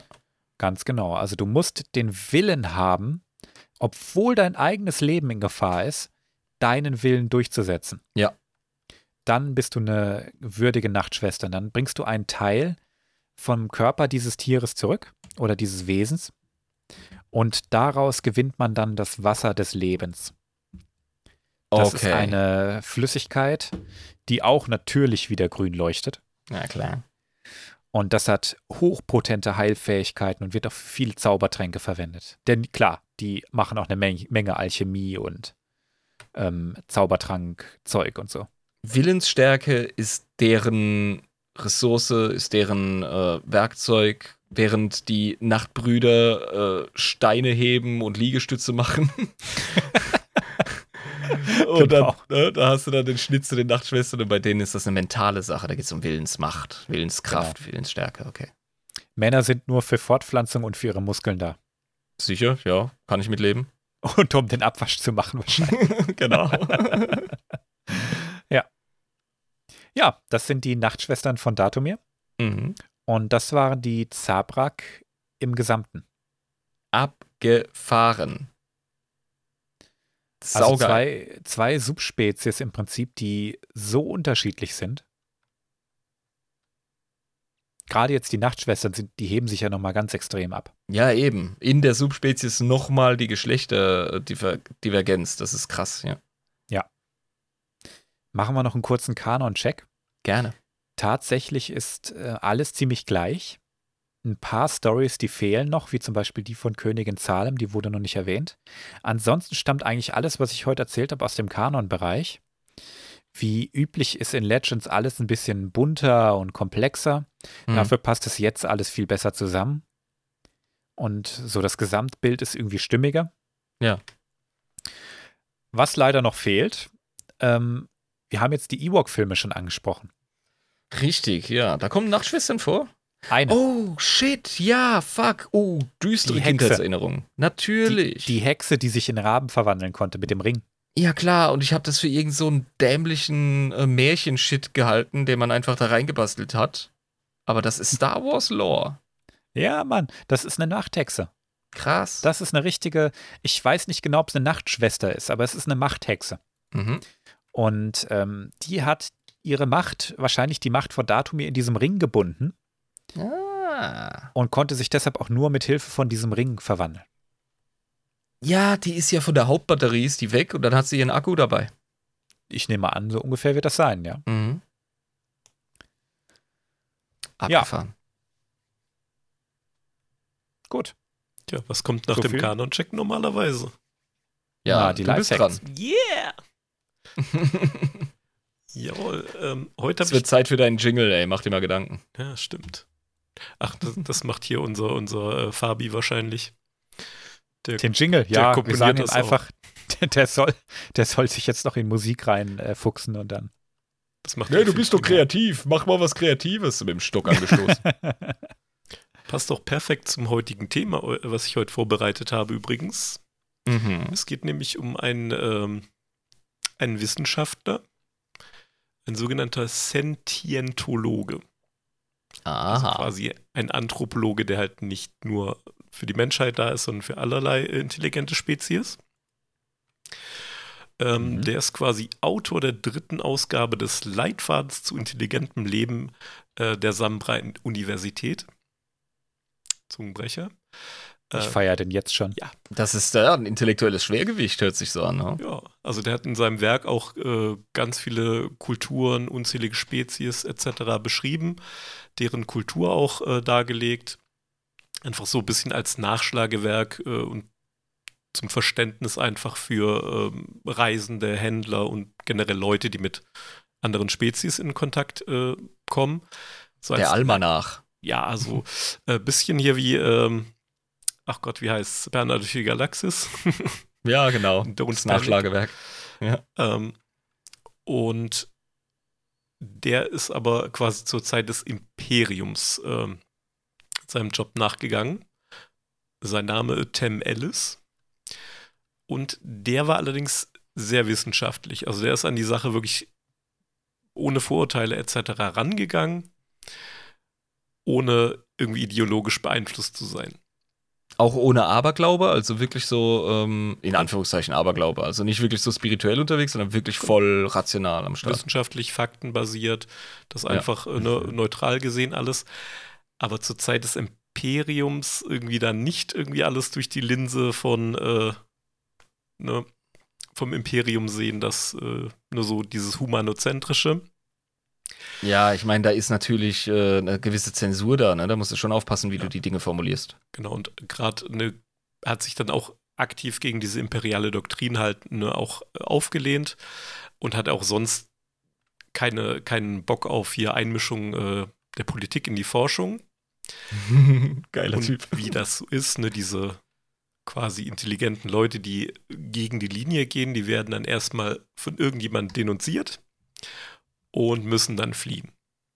Ja, stell dir vor, du bist, du bist Historiker, ja, und bist irgendwie in der Germanenforschung drin oder so und bist in der Zeit vom Dritten Reich, Ja. Alter. So, oh, das doch waren die vollkommen klar, Übermenschen. äh, nee, das waren Ja. ganz normale Dudes und ja, nein, nein. genau. ähm, genau, und dann musste er quasi ins Exil fliehen und hat immer wieder so Kapitel seines Buchs so ins Holonet äh, geblasen.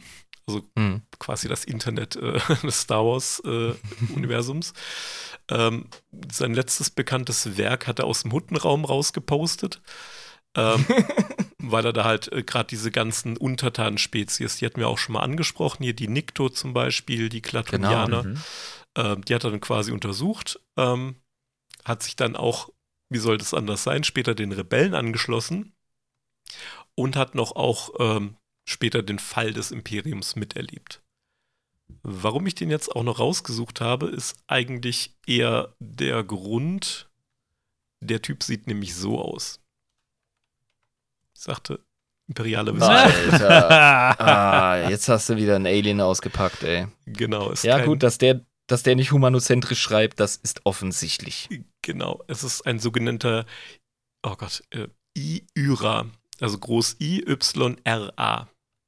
Mhm. Und dass der auch ja, generell so neutral an die Sache rangegangen ist, ist auch nochmal doppelt äh, interessant, weil die Spezies nicht dafür bekannt ist, da irgendwie äh, nicht vorurteilsfrei zu sein.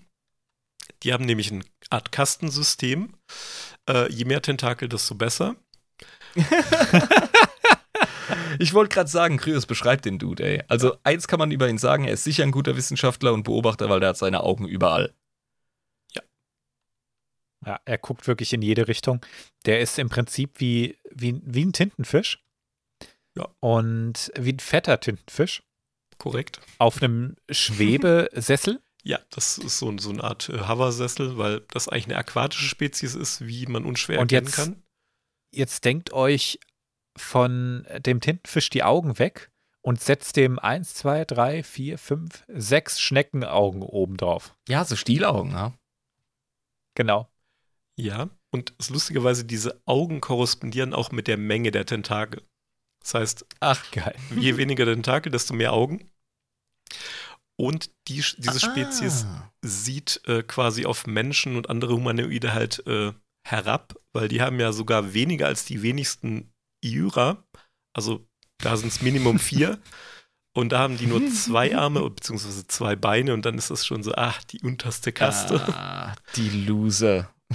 Und wenn die auch miteinander fighten, ist auch ganz lustig, ne, wenn die mal irgendein Duell austragen, dann machen die das so lange, bis irgendjemand einen Tentakel verliert und dann ist er automatisch gesellschaftlich weiter unten Ja, klar. und dann Geil. hat sich das erledigt. Dann hat Aber die es muss ja auch- Ja, sicher, aber das muss ja auch in beide Richtungen gehen. Du musst ja irgendwie die Leiter hochkrabbeln können. Du wirst so geboren. Oh, deshalb Kastensystem. Okay, jetzt ergibt es wieder Sinn. Du kannst downgraden quasi, aber nicht mehr hoch. Okay, du Kriegst du hast so kybernetische Tentakel. so. ja, ein bisschen Cheater. Die müssen eigentlich Darth Maul äh, nach seiner, ähm, wie soll ich sagen, nach seiner Unterleibsabtrennung mit diesen Spinnenbeinen müssen die den ja gefeiert haben. Stimmt, ja. Ja. Nein, er hat seine natürlichen verloren. Ja, gut, dann ist er noch schlechter, hat er nämlich null. Ja, es geht nur abwärts, Leute. Schummeln ist nicht. Ja. Das heißt, Krass. alles, was wir auch in Zukunft über irgendwelche Spezies äh, bereden, da hat der quasi die Beobachtung dazu gemacht. In Universe. Abgefahren. So cool. Jo, das war's von meiner Seite. Ist das cool. Mal wieder Unser mega geil. Xenobiologe. Ja. Abgefahren. Nee, wie hast du den genannt? Sentiobiologe? Sentientologe. Sentientologe. Nicht verwechseln mit Abgefahren. Scientologe, das ist was anderes. Ja. okay. Ähm, ich würde uns mal rausbringen, oder? Ja, mach das. Macht das?